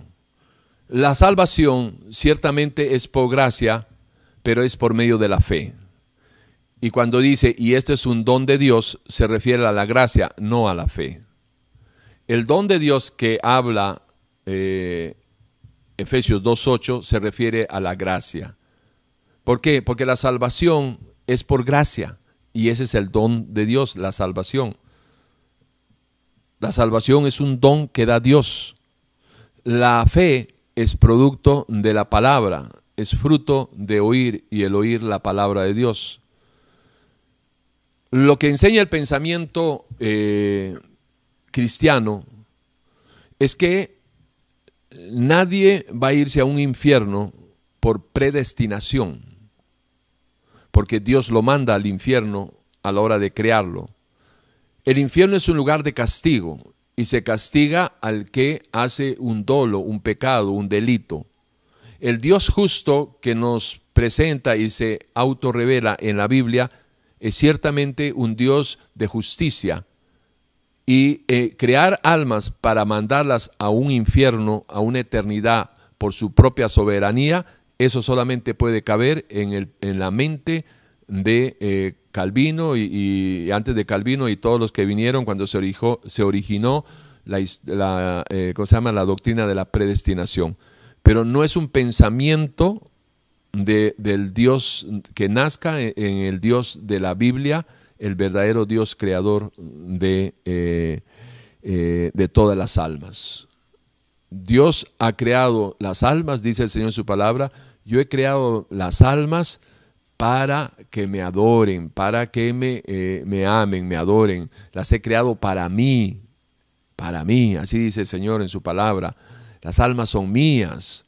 Y entonces Dios ha creado todas las almas con un buen propósito, no con mal propósito. ¿Por qué? Porque de Dios, de un Dios bueno, no puede haber malos propósitos. Entonces lo que encontramos es de que Él, por darnos el libre albedrío, que lo encontramos desde, desde, desde Adán y Eva, que usaron el, el libre albedrío y lo usaron mal, encontramos hasta Apocalipsis 22, 21, ¿sí? desde Génesis 3 hasta Apocalipsis 22, 21, encontramos de que el hombre usa su libre albedrío para bien o para mal.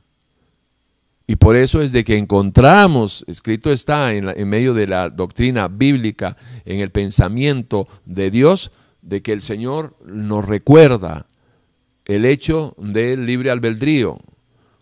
¿Sí? Eh, Deuteronomio nos habla en capítulo 30, y aquí pongo delante de ti el bien y el mal, la vida y la muerte, escoge, escoge la vida, escoge bien, aquí que pongo delante de ti la bendición y la maldición, escoge tú, ¿sí? Entonces nos, vamos a Ezequiel capítulo 18 y nos habla, el alma que pecara, esa morirá, ¿sí? El que en mí cree no está condenado, el que no cree ya ha sido condenado.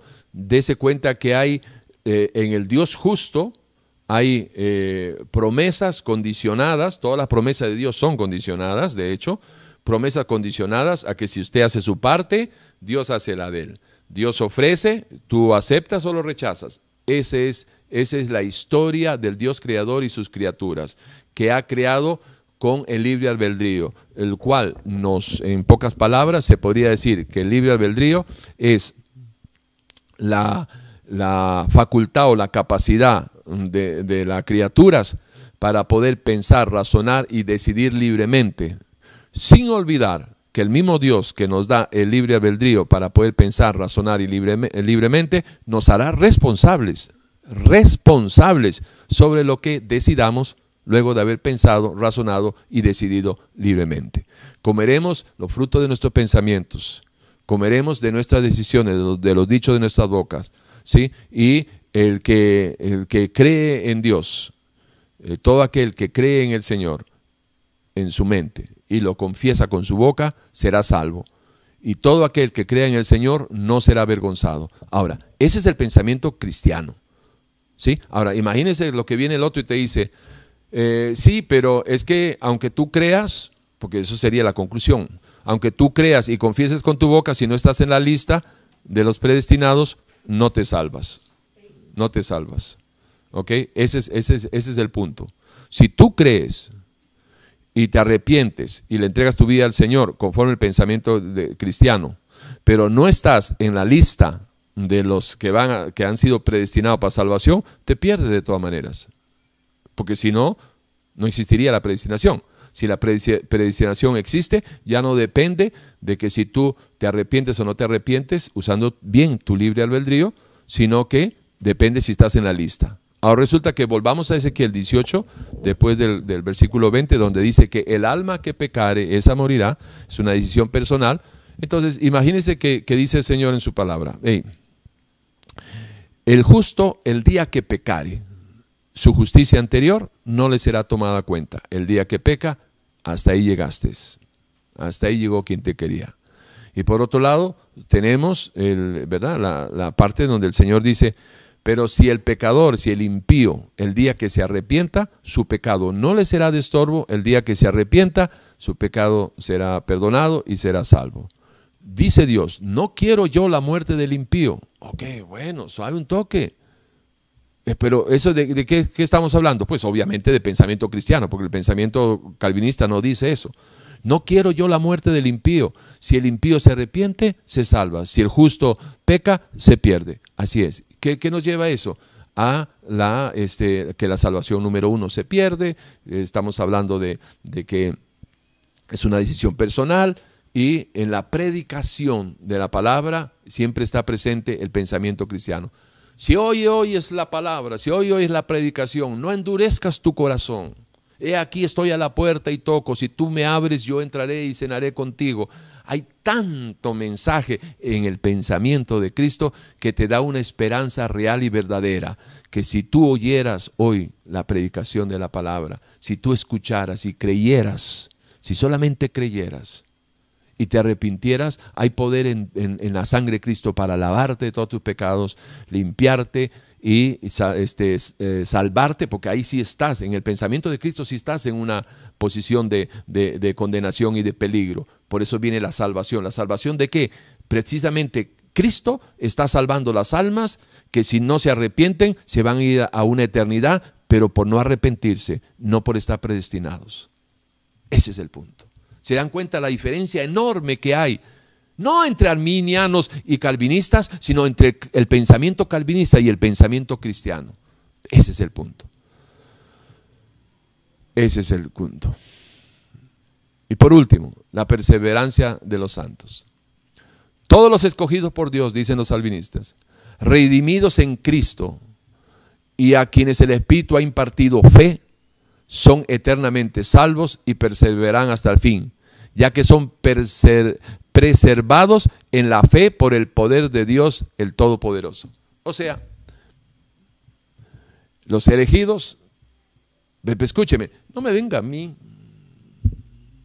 No me venga a mí con decirme, no, nosotros no, no, no promovemos este, el libertinaje, nosotros no estamos diciendo que podemos descuidar el libertinaje, etcétera, etcétera.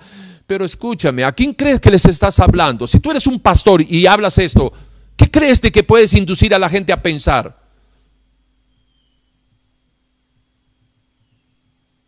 que hay alguna responsabilidad en la depravación total cuando, cuando el hombre no, es incapaz de, pensar, razonar y no hay libre albedrío? ¿Hay alguna responsabilidad en lo que hago? Si estoy predestinado para, estar con, Dios en la eternidad, ¿qué peligro hay para que yo pueda perder mi salvación? Ninguna. Por eso es de que se habla de que eh, son eternamente salvos y perseverarán hasta el final su salvación. Y la salvación no se pierde. Ese es un pensamiento calvinista. No es un pensamiento cristiano. ¿Están viendo la diferencia? ¿Sí? Ok. ¿Qué dicen las Sagradas Escrituras que nos revela la voluntad de Dios sobre el tema de la salvación o condenación del hombre? Eh, traje algunos, este, traje algunos, eh, ¿cómo se llama? Eh, algunos pasajes ahí para terminar. Está hablando nuestro Señor, hay un caso. Pensamiento cristiano, ¿sabes? Está hablando nuestro Señor y, dice que después de haber estado predicando ahí este, a una multitud y haberlos alimentado, eh, despide la, la multitud, sube al monte a orar aparte y cuando llegó la noche estaba ahí solo. Y a la barca estaba en medio del mar azotada por las olas, porque el viento era contrario. Y dice el Señor que a la cuarta vigilia de la noche, Jesús vino a ellos andando sobre el mar. Y los discípulos, viéndolo, viéndole andar sobre el mar, se turbaron diciendo, un fantasma. Y dieron voces de miedo. Pero enseguida Jesús les habló diciendo, hey, hey, hey, tranquilos, tened ánimo, yo soy, no temáis. Entonces le respondió Pedro y dijo, Señor, si eres tú, manda que yo vaya a ti sobre las aguas. Y él dijo, ven. Y descendiendo Pedro de la barca, andaba sobre las aguas para ir a Jesús. Pero al ver el fuerte viento, tuvo miedo y comenzando a hundirse, dio voces diciendo, Señor, sálvame. Al momento Jesús, extendiendo la mano, asió de él y le dijo, hombre de poca fe, ¿por qué dudaste? Bueno, si estuviera un calvinista ahí y hubiera influenciado en la, en la fe de, de Pedro, Pedro como un buen calvinista le hubiera tenido que decir, de ahí Dios, porque usted no me puso más fe, porque la fe del hombre, supuestamente, según los calvinistas, la pone Dios. Lucas 18, 8 dice, pero cuando venga el Hijo del Hombre, ¿hallará fe en la tierra? Yo, le pregunto, si usted tiene pensamiento, ha sido formado, estructurado, en un, eh, ¿verdad? Porque es una estructuración lo que le hacen, ¿sí? Es un completo coco wash. Si usted lee esto, lo que dijo Jesús, para cuando venga el Hijo del Hombre, hallará fe en la tierra. ¿Usted qué diría como calvinista? No me puede usar los pensamientos de Cristo. Tiene que, responder según lo, que ha sido estructurado, eh, formado. Bueno, pues de ahí, es que eh, si hallamos fe en la tierra, eh, claro, porque usted es quien pone la fe. Ah, ya.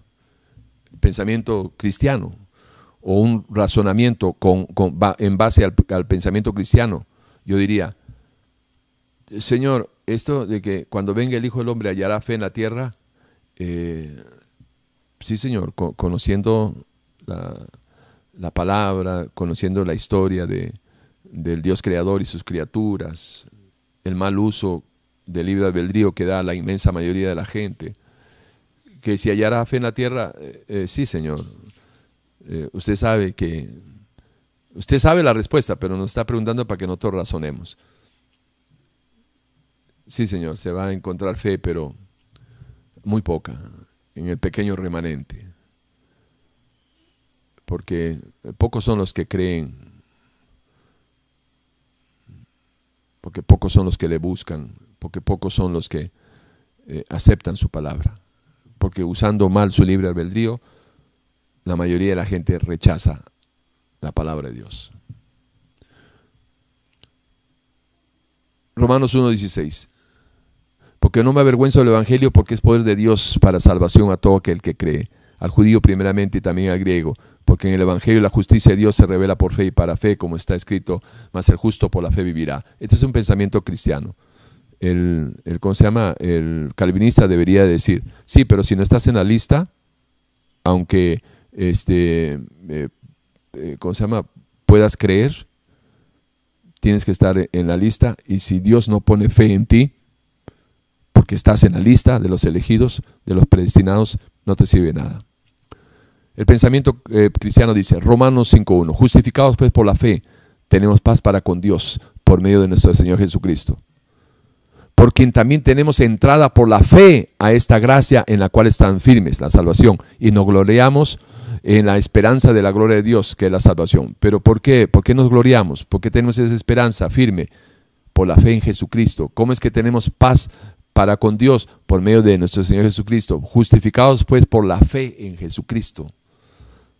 Eh, o sea, es que para, para, los que hemos sido formados en el pensamiento de Cristo no hay ninguna duda, no hay ninguna alteración, ni nada. Estamos bien claros, bien entendidos.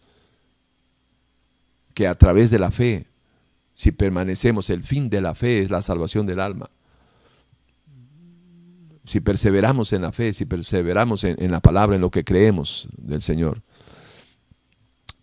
Más que dice, cerca de ti está la palabra en tu boca, Romanos 18, y en tu corazón. Esta es la palabra fe que predicamos, que si confesares con tu boca que Jesús es el Señor y creyeres en tu corazón que Dios lo levantó de los muertos, serás salvo.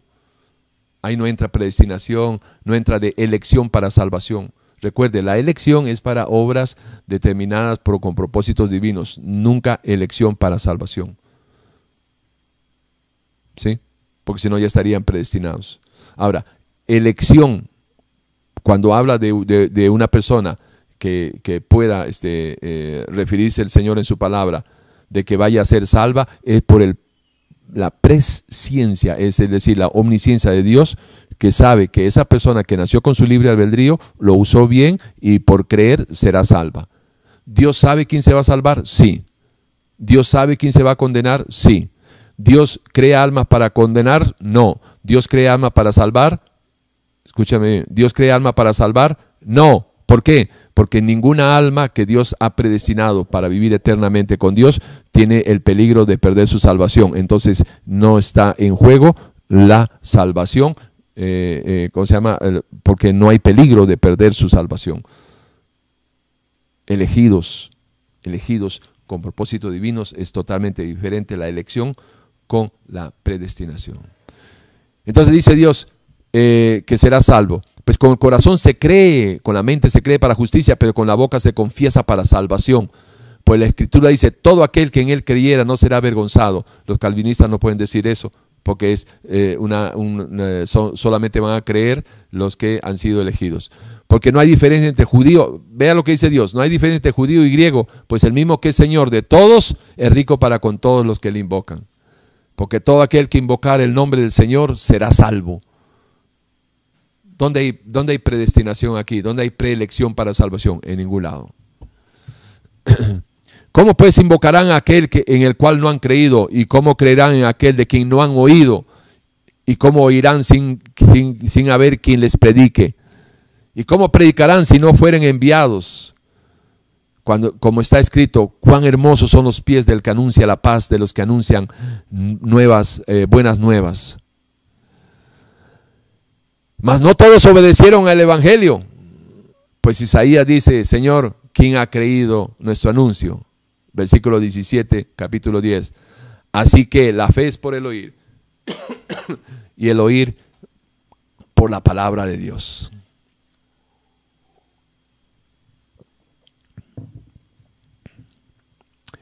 Primero Timoteo 4.1 dice, pero el Espíritu de Dios dice claramente que en los postreros tiempos algunos apostatarán de la fe. ¿Dónde está la, irresistible gracia? No, perdón, ¿dónde está eso de que, la, de que salvo siempre salvo? ¿Dónde está eso de que este, el, que empezó la obra te va a sostener hasta el final y que, sí, es que distorsionan los pasajes. Ciertamente está escrito, el que comenzó la buena obra la terminará. Sí, siempre y cuando tú no, no caigas en, pecado y, y, vuelvas otra vez como el, como el chancho a la porqueriza o como el perro a comer de su vómito. Pero eso de, de la de que, ¿cómo se llama?, la perseverancia de los santos. Bueno, ese es un pensamiento calvinista, pero no es pensamiento cristiano. El pensamiento cristiano te advierte, te advierte de que eh, el Espíritu dice claramente que en los posteriores tiempos algunos apostatarán de la fe. Y no me digan, como esa otra absurda posición, de que este, si se salieron es porque nunca estuvieron. Por favor. La Biblia habla acerca de gente que ha estado y que se ha salido de su relación con Dios y tenemos. El día que el justo pecare, Ezequiel 18, 21, el día que, el justo pecare, su justicia no le será tomada en cuenta, el día que peca muere. Eh, este, el que se extravía de la sana doctrina, de, el, que se extravía y no persevera en la sana doctrina de Cristo, no tiene a Dios. El que se extravía es el que estuvo un tiempo bien caminando bien en el Señor. No te puedes extraviar si estabas perdido.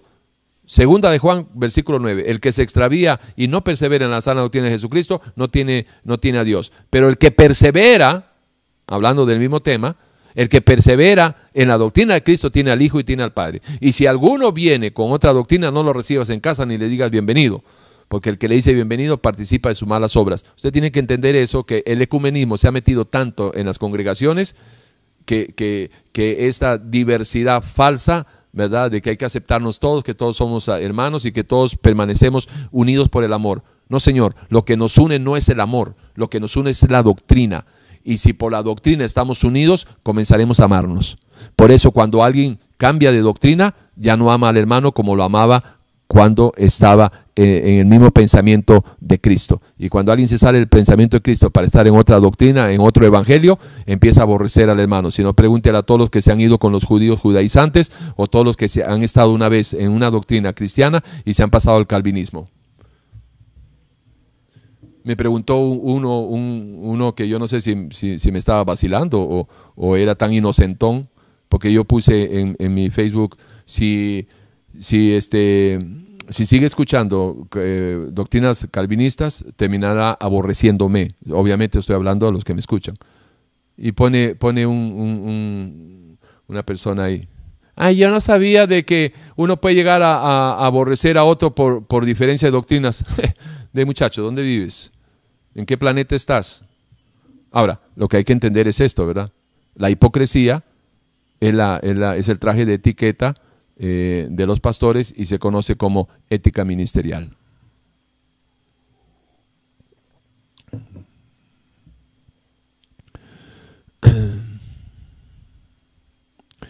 Primero Timoteo 6:7 dice que nos advierte porque raíz de todos los males es el amor al dinero, el cual codiciando a algunos se extraviaron de la fe, estaban o no estaban, y fueron traspasados de muchos dolores. ¿Cómo va a decir que se extraviaron de la fe si nunca fueron de la fe? Según de Timoteo 3:14. Pero persiste tú en lo que has aprendido y te persuadiste sabiendo de, quién has aprendido. Y que desde la niñez has sabido las sagradas escrituras, las cuales te pueden hacer sabio para la salvación por la fe que es en Cristo Jesús. No la salvación por predestinación, no la salvación mucho menos por preelección. La salvación, para hacerte sabio para la salvación por la fe que es en Cristo Jesús. Pero sin fe, Hebreos 11:6, pero sin fe es imposible agradar a Dios, porque es necesario que el que se acerque a Dios crea que le hay y que es galardonador de los que le buscan. Los calvinistas deberían decir, este es pensamiento cristiano, esto no es pensamiento calvinista. Calvinista diría, si fuera coherente con su, con su, con su doctrina, diría, eh, sí, pero, pero es galardonador de los que le buscan, pero los elegidos, ¿verdad? Estamos hablando, estamos claros, ¿no? De los que ya han sido predestinados, pero no es para todos, ¿no? Pero resulta de que la palabra es bien clara, Hebreos 6, 11, 6 dice, pero sin fe es imposible agradar a Dios, porque es necesario que el que se acerca globalizadamente, 1 Pedro 1.9, obteniendo el fin de vuestra fe, que es la salvación de vuestras almas. No por, por una preelección que Dios te sostiene con su poder. Porque entonces nadie echaría atrás, no, haría, no habrían apóstatas. ¿Qué es un apóstata? Yo no sé cómo, qué entenderán entonces los, los, los eh, calvinistas, que es un apóstata. Un apóstata es uno que caminaba con Jesús, que, que tenía su relación con el Señor y un día lo niega y lo rechaza y se sale y se va le da la espalda a Dios. Ahora, ¿y qué va a decir? Que nunca estuvo. Pero pues, ¿cómo, ¿cómo que no estuvo? Un apóstata es alguien que estuvo. Candidato a ser apóstata es el que, el que tiene su relación con el Señor. Usted tiene su relación con el Señor, yo tengo mi relación con el Señor, somos, eh, somos candidatos a ser apóstatas. Pero la persona que nunca ha nacido de nuevo, que no tiene una relación con el Espíritu de Dios, no puede ser candidato a ser apóstata porque nunca ha tenido una relación que negar. Los que decimos que tenemos una relación, somos candidatos a ser apóstatas.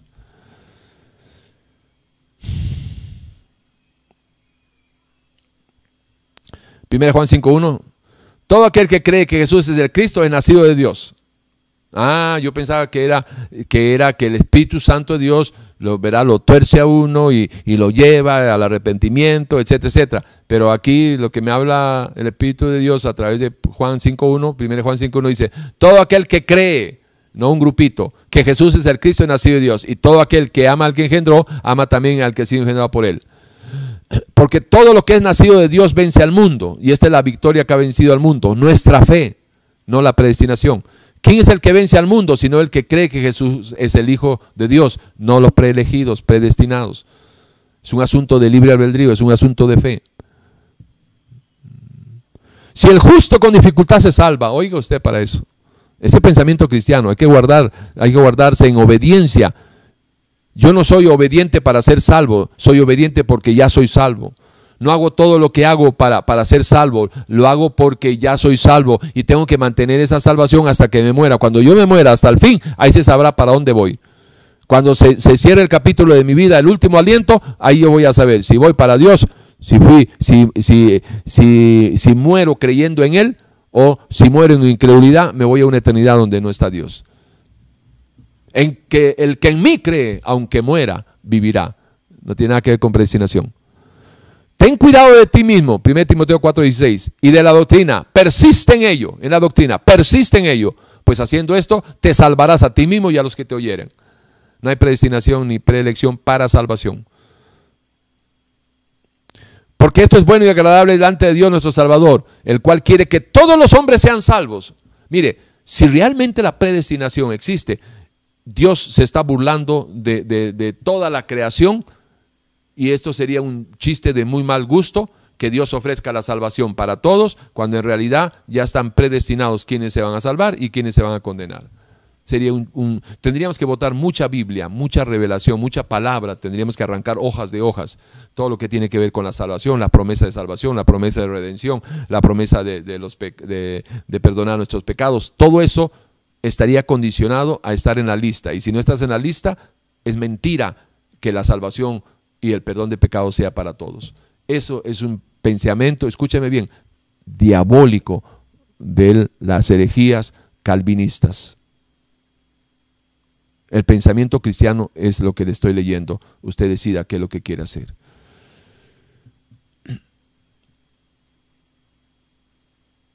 Pues ya que en la sabiduría de Dios el mundo no conoció a Dios mediante la sabiduría, agradó a Dios salvar a los creyentes por la locura de la predicación.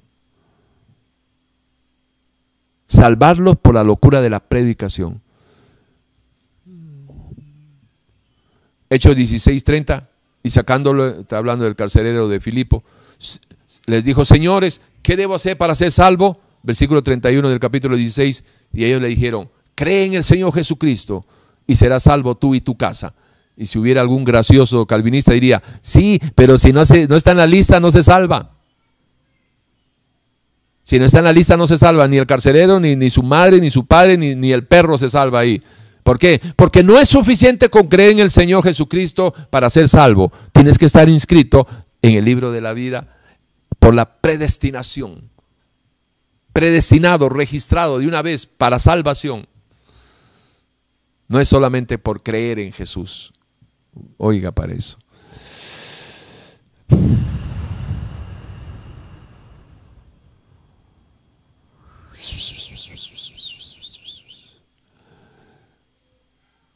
Ok, imagínese esto. ¿Dónde hay predestinación aquí?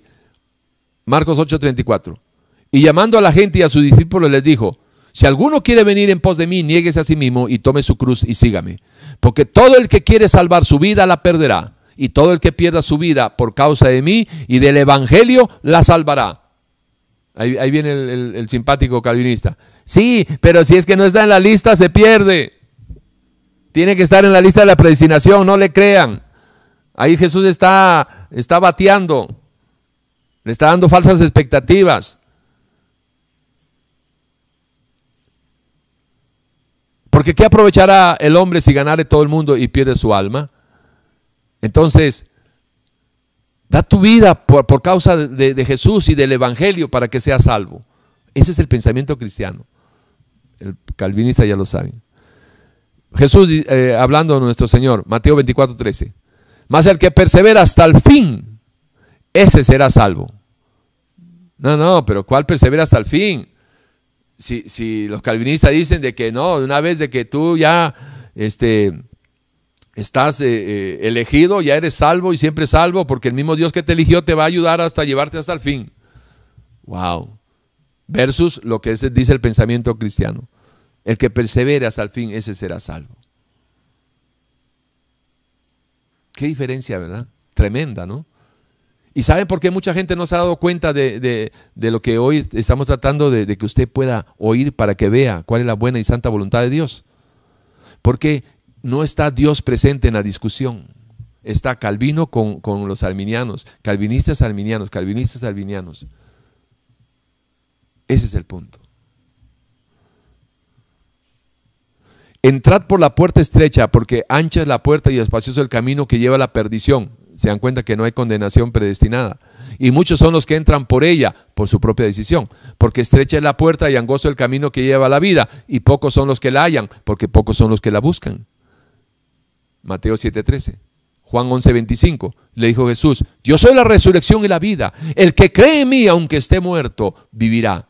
Y todo aquel que vive y cree en mí, no morirá eternamente. ¿Crees esto, Marta? Y si hubiera sido calvinista, Marta, sí, Señor, pero debo de estar predestinada, ¿verdad? Porque si no, estamos fregados. Terrible.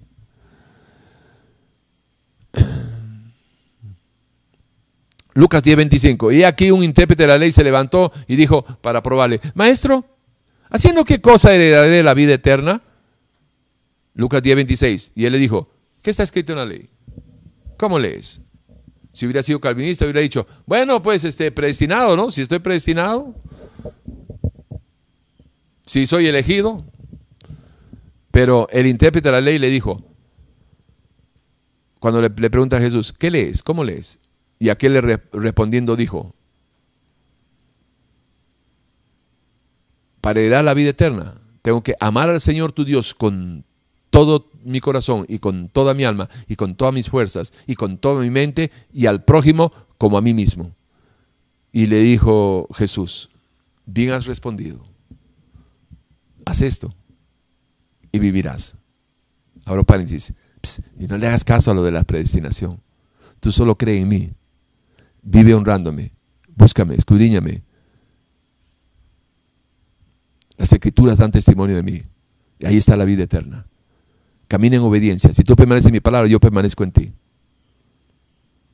Y aunque mueras, creyendo en mí, vivirás.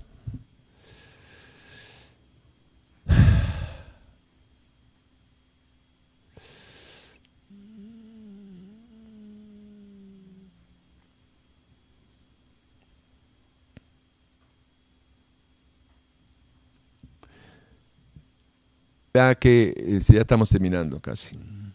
Y los que oyeron le dijeron, eh, ¿quién pues podrá ser salvo?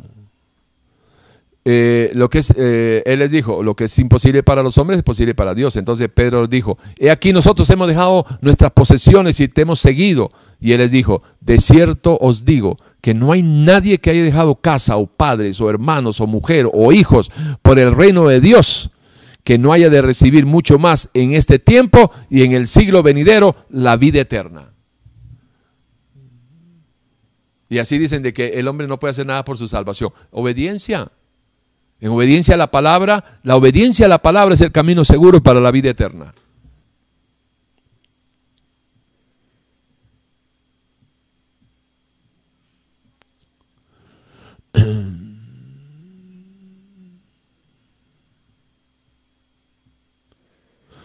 Juan 17.3. Y esta es la vida eterna, que te conozcan a ti, no la predestinación, el único Dios verdadero. Sí, porque si conocen al Dios de, Calvino, están listos. Y a Jesucristo, a quien has enviado. Gálatas 6.7. No os engañéis, Dios no puede ser burlado, pues todo lo que el hombre sembrara, eso también segará. Porque el que siembra para su carne, de la carne eh, segará corrupción. Dios es justo. Mas el que siembra para el espíritu, del Espíritu será vida eterna.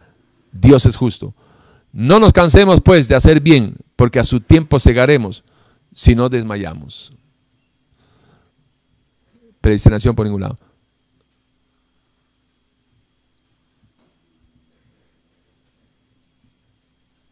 Según de Crónicas 7:14.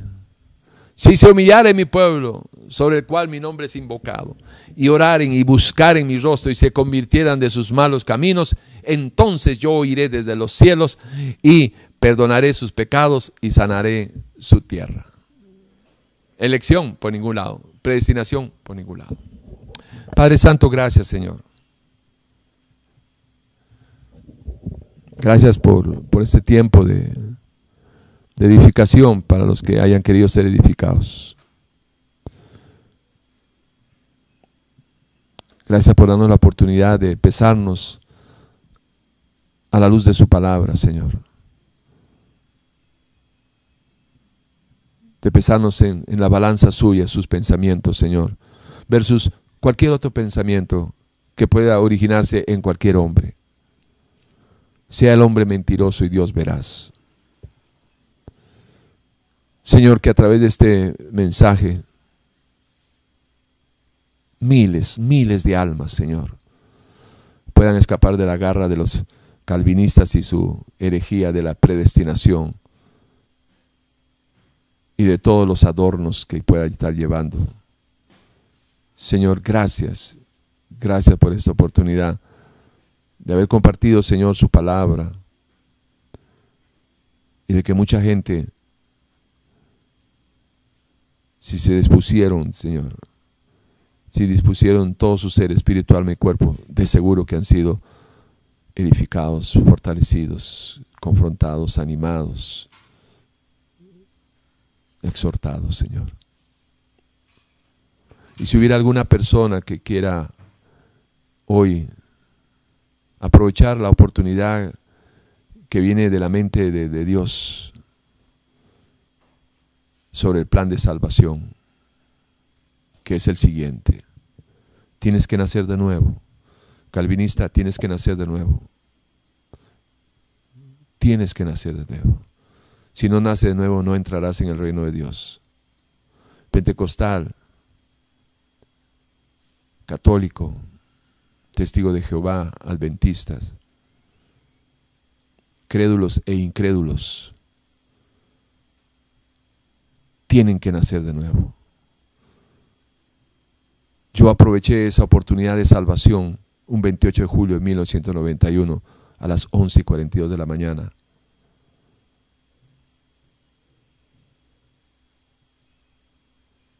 Y sé lo que es trascender de, de ser un pecador, vulgar pecador, que caminaba no solo apartado de Dios, sino en contra de Dios. A apartarme de todos los pecados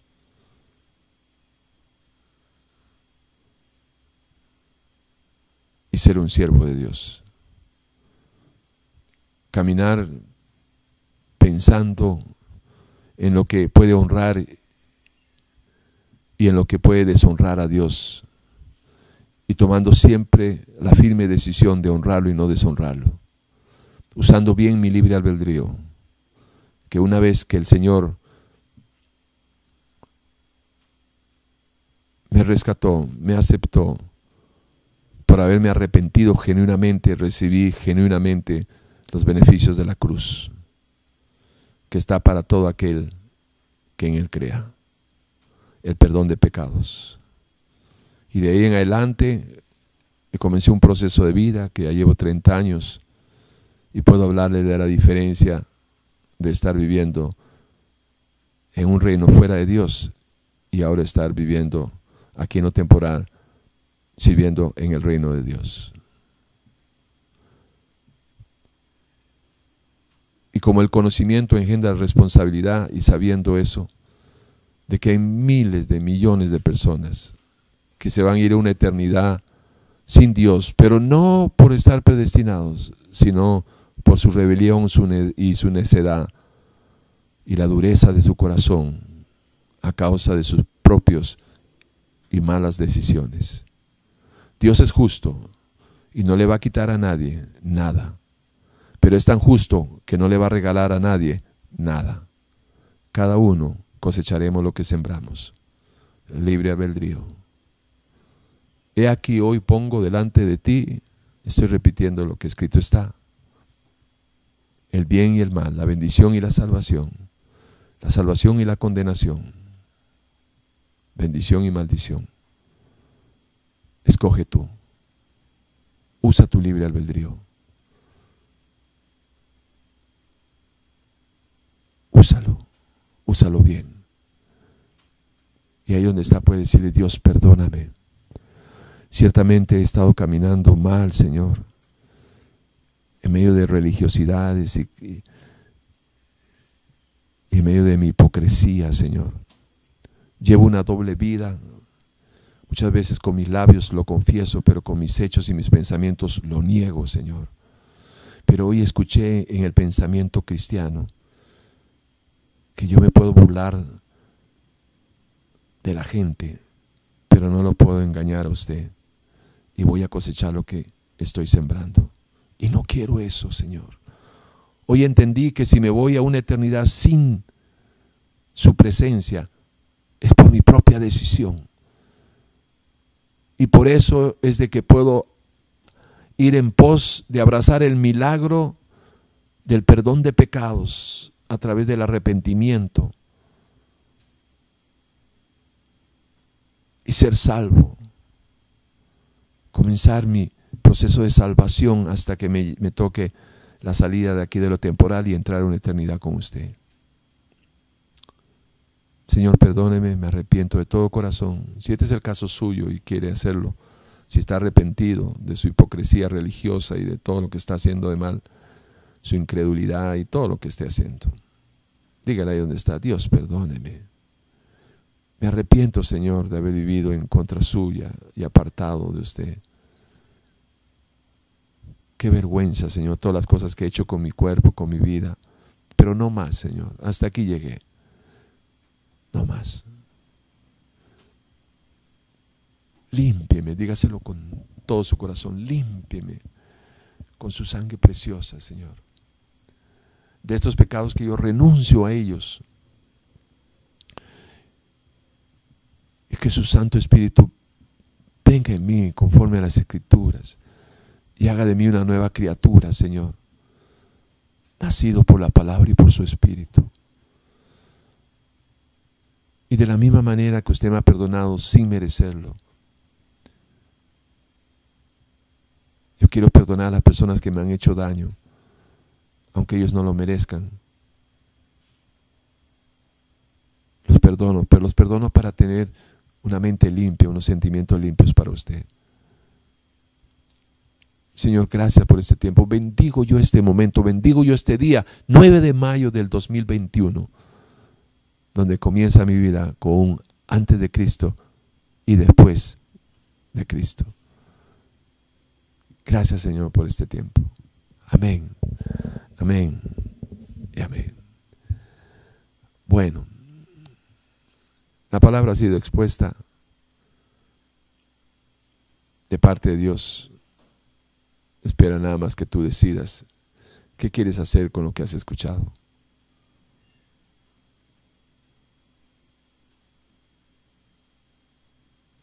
Dependerá de usted. Escoja bien. Escoja bien. Abrace los pensamientos de Cristo y deseche lo que no son los pensamientos de Cristo. Conociendo a la persona, puede entender la obra y la obra de la predestinación no es del Dios de la Biblia. Que el Señor los bendiga a todos. Cuídense mucho. Nos reencontramos hoy en la noche, ¿sí? a partir de las 8 de la noche, hora de Centroamérica.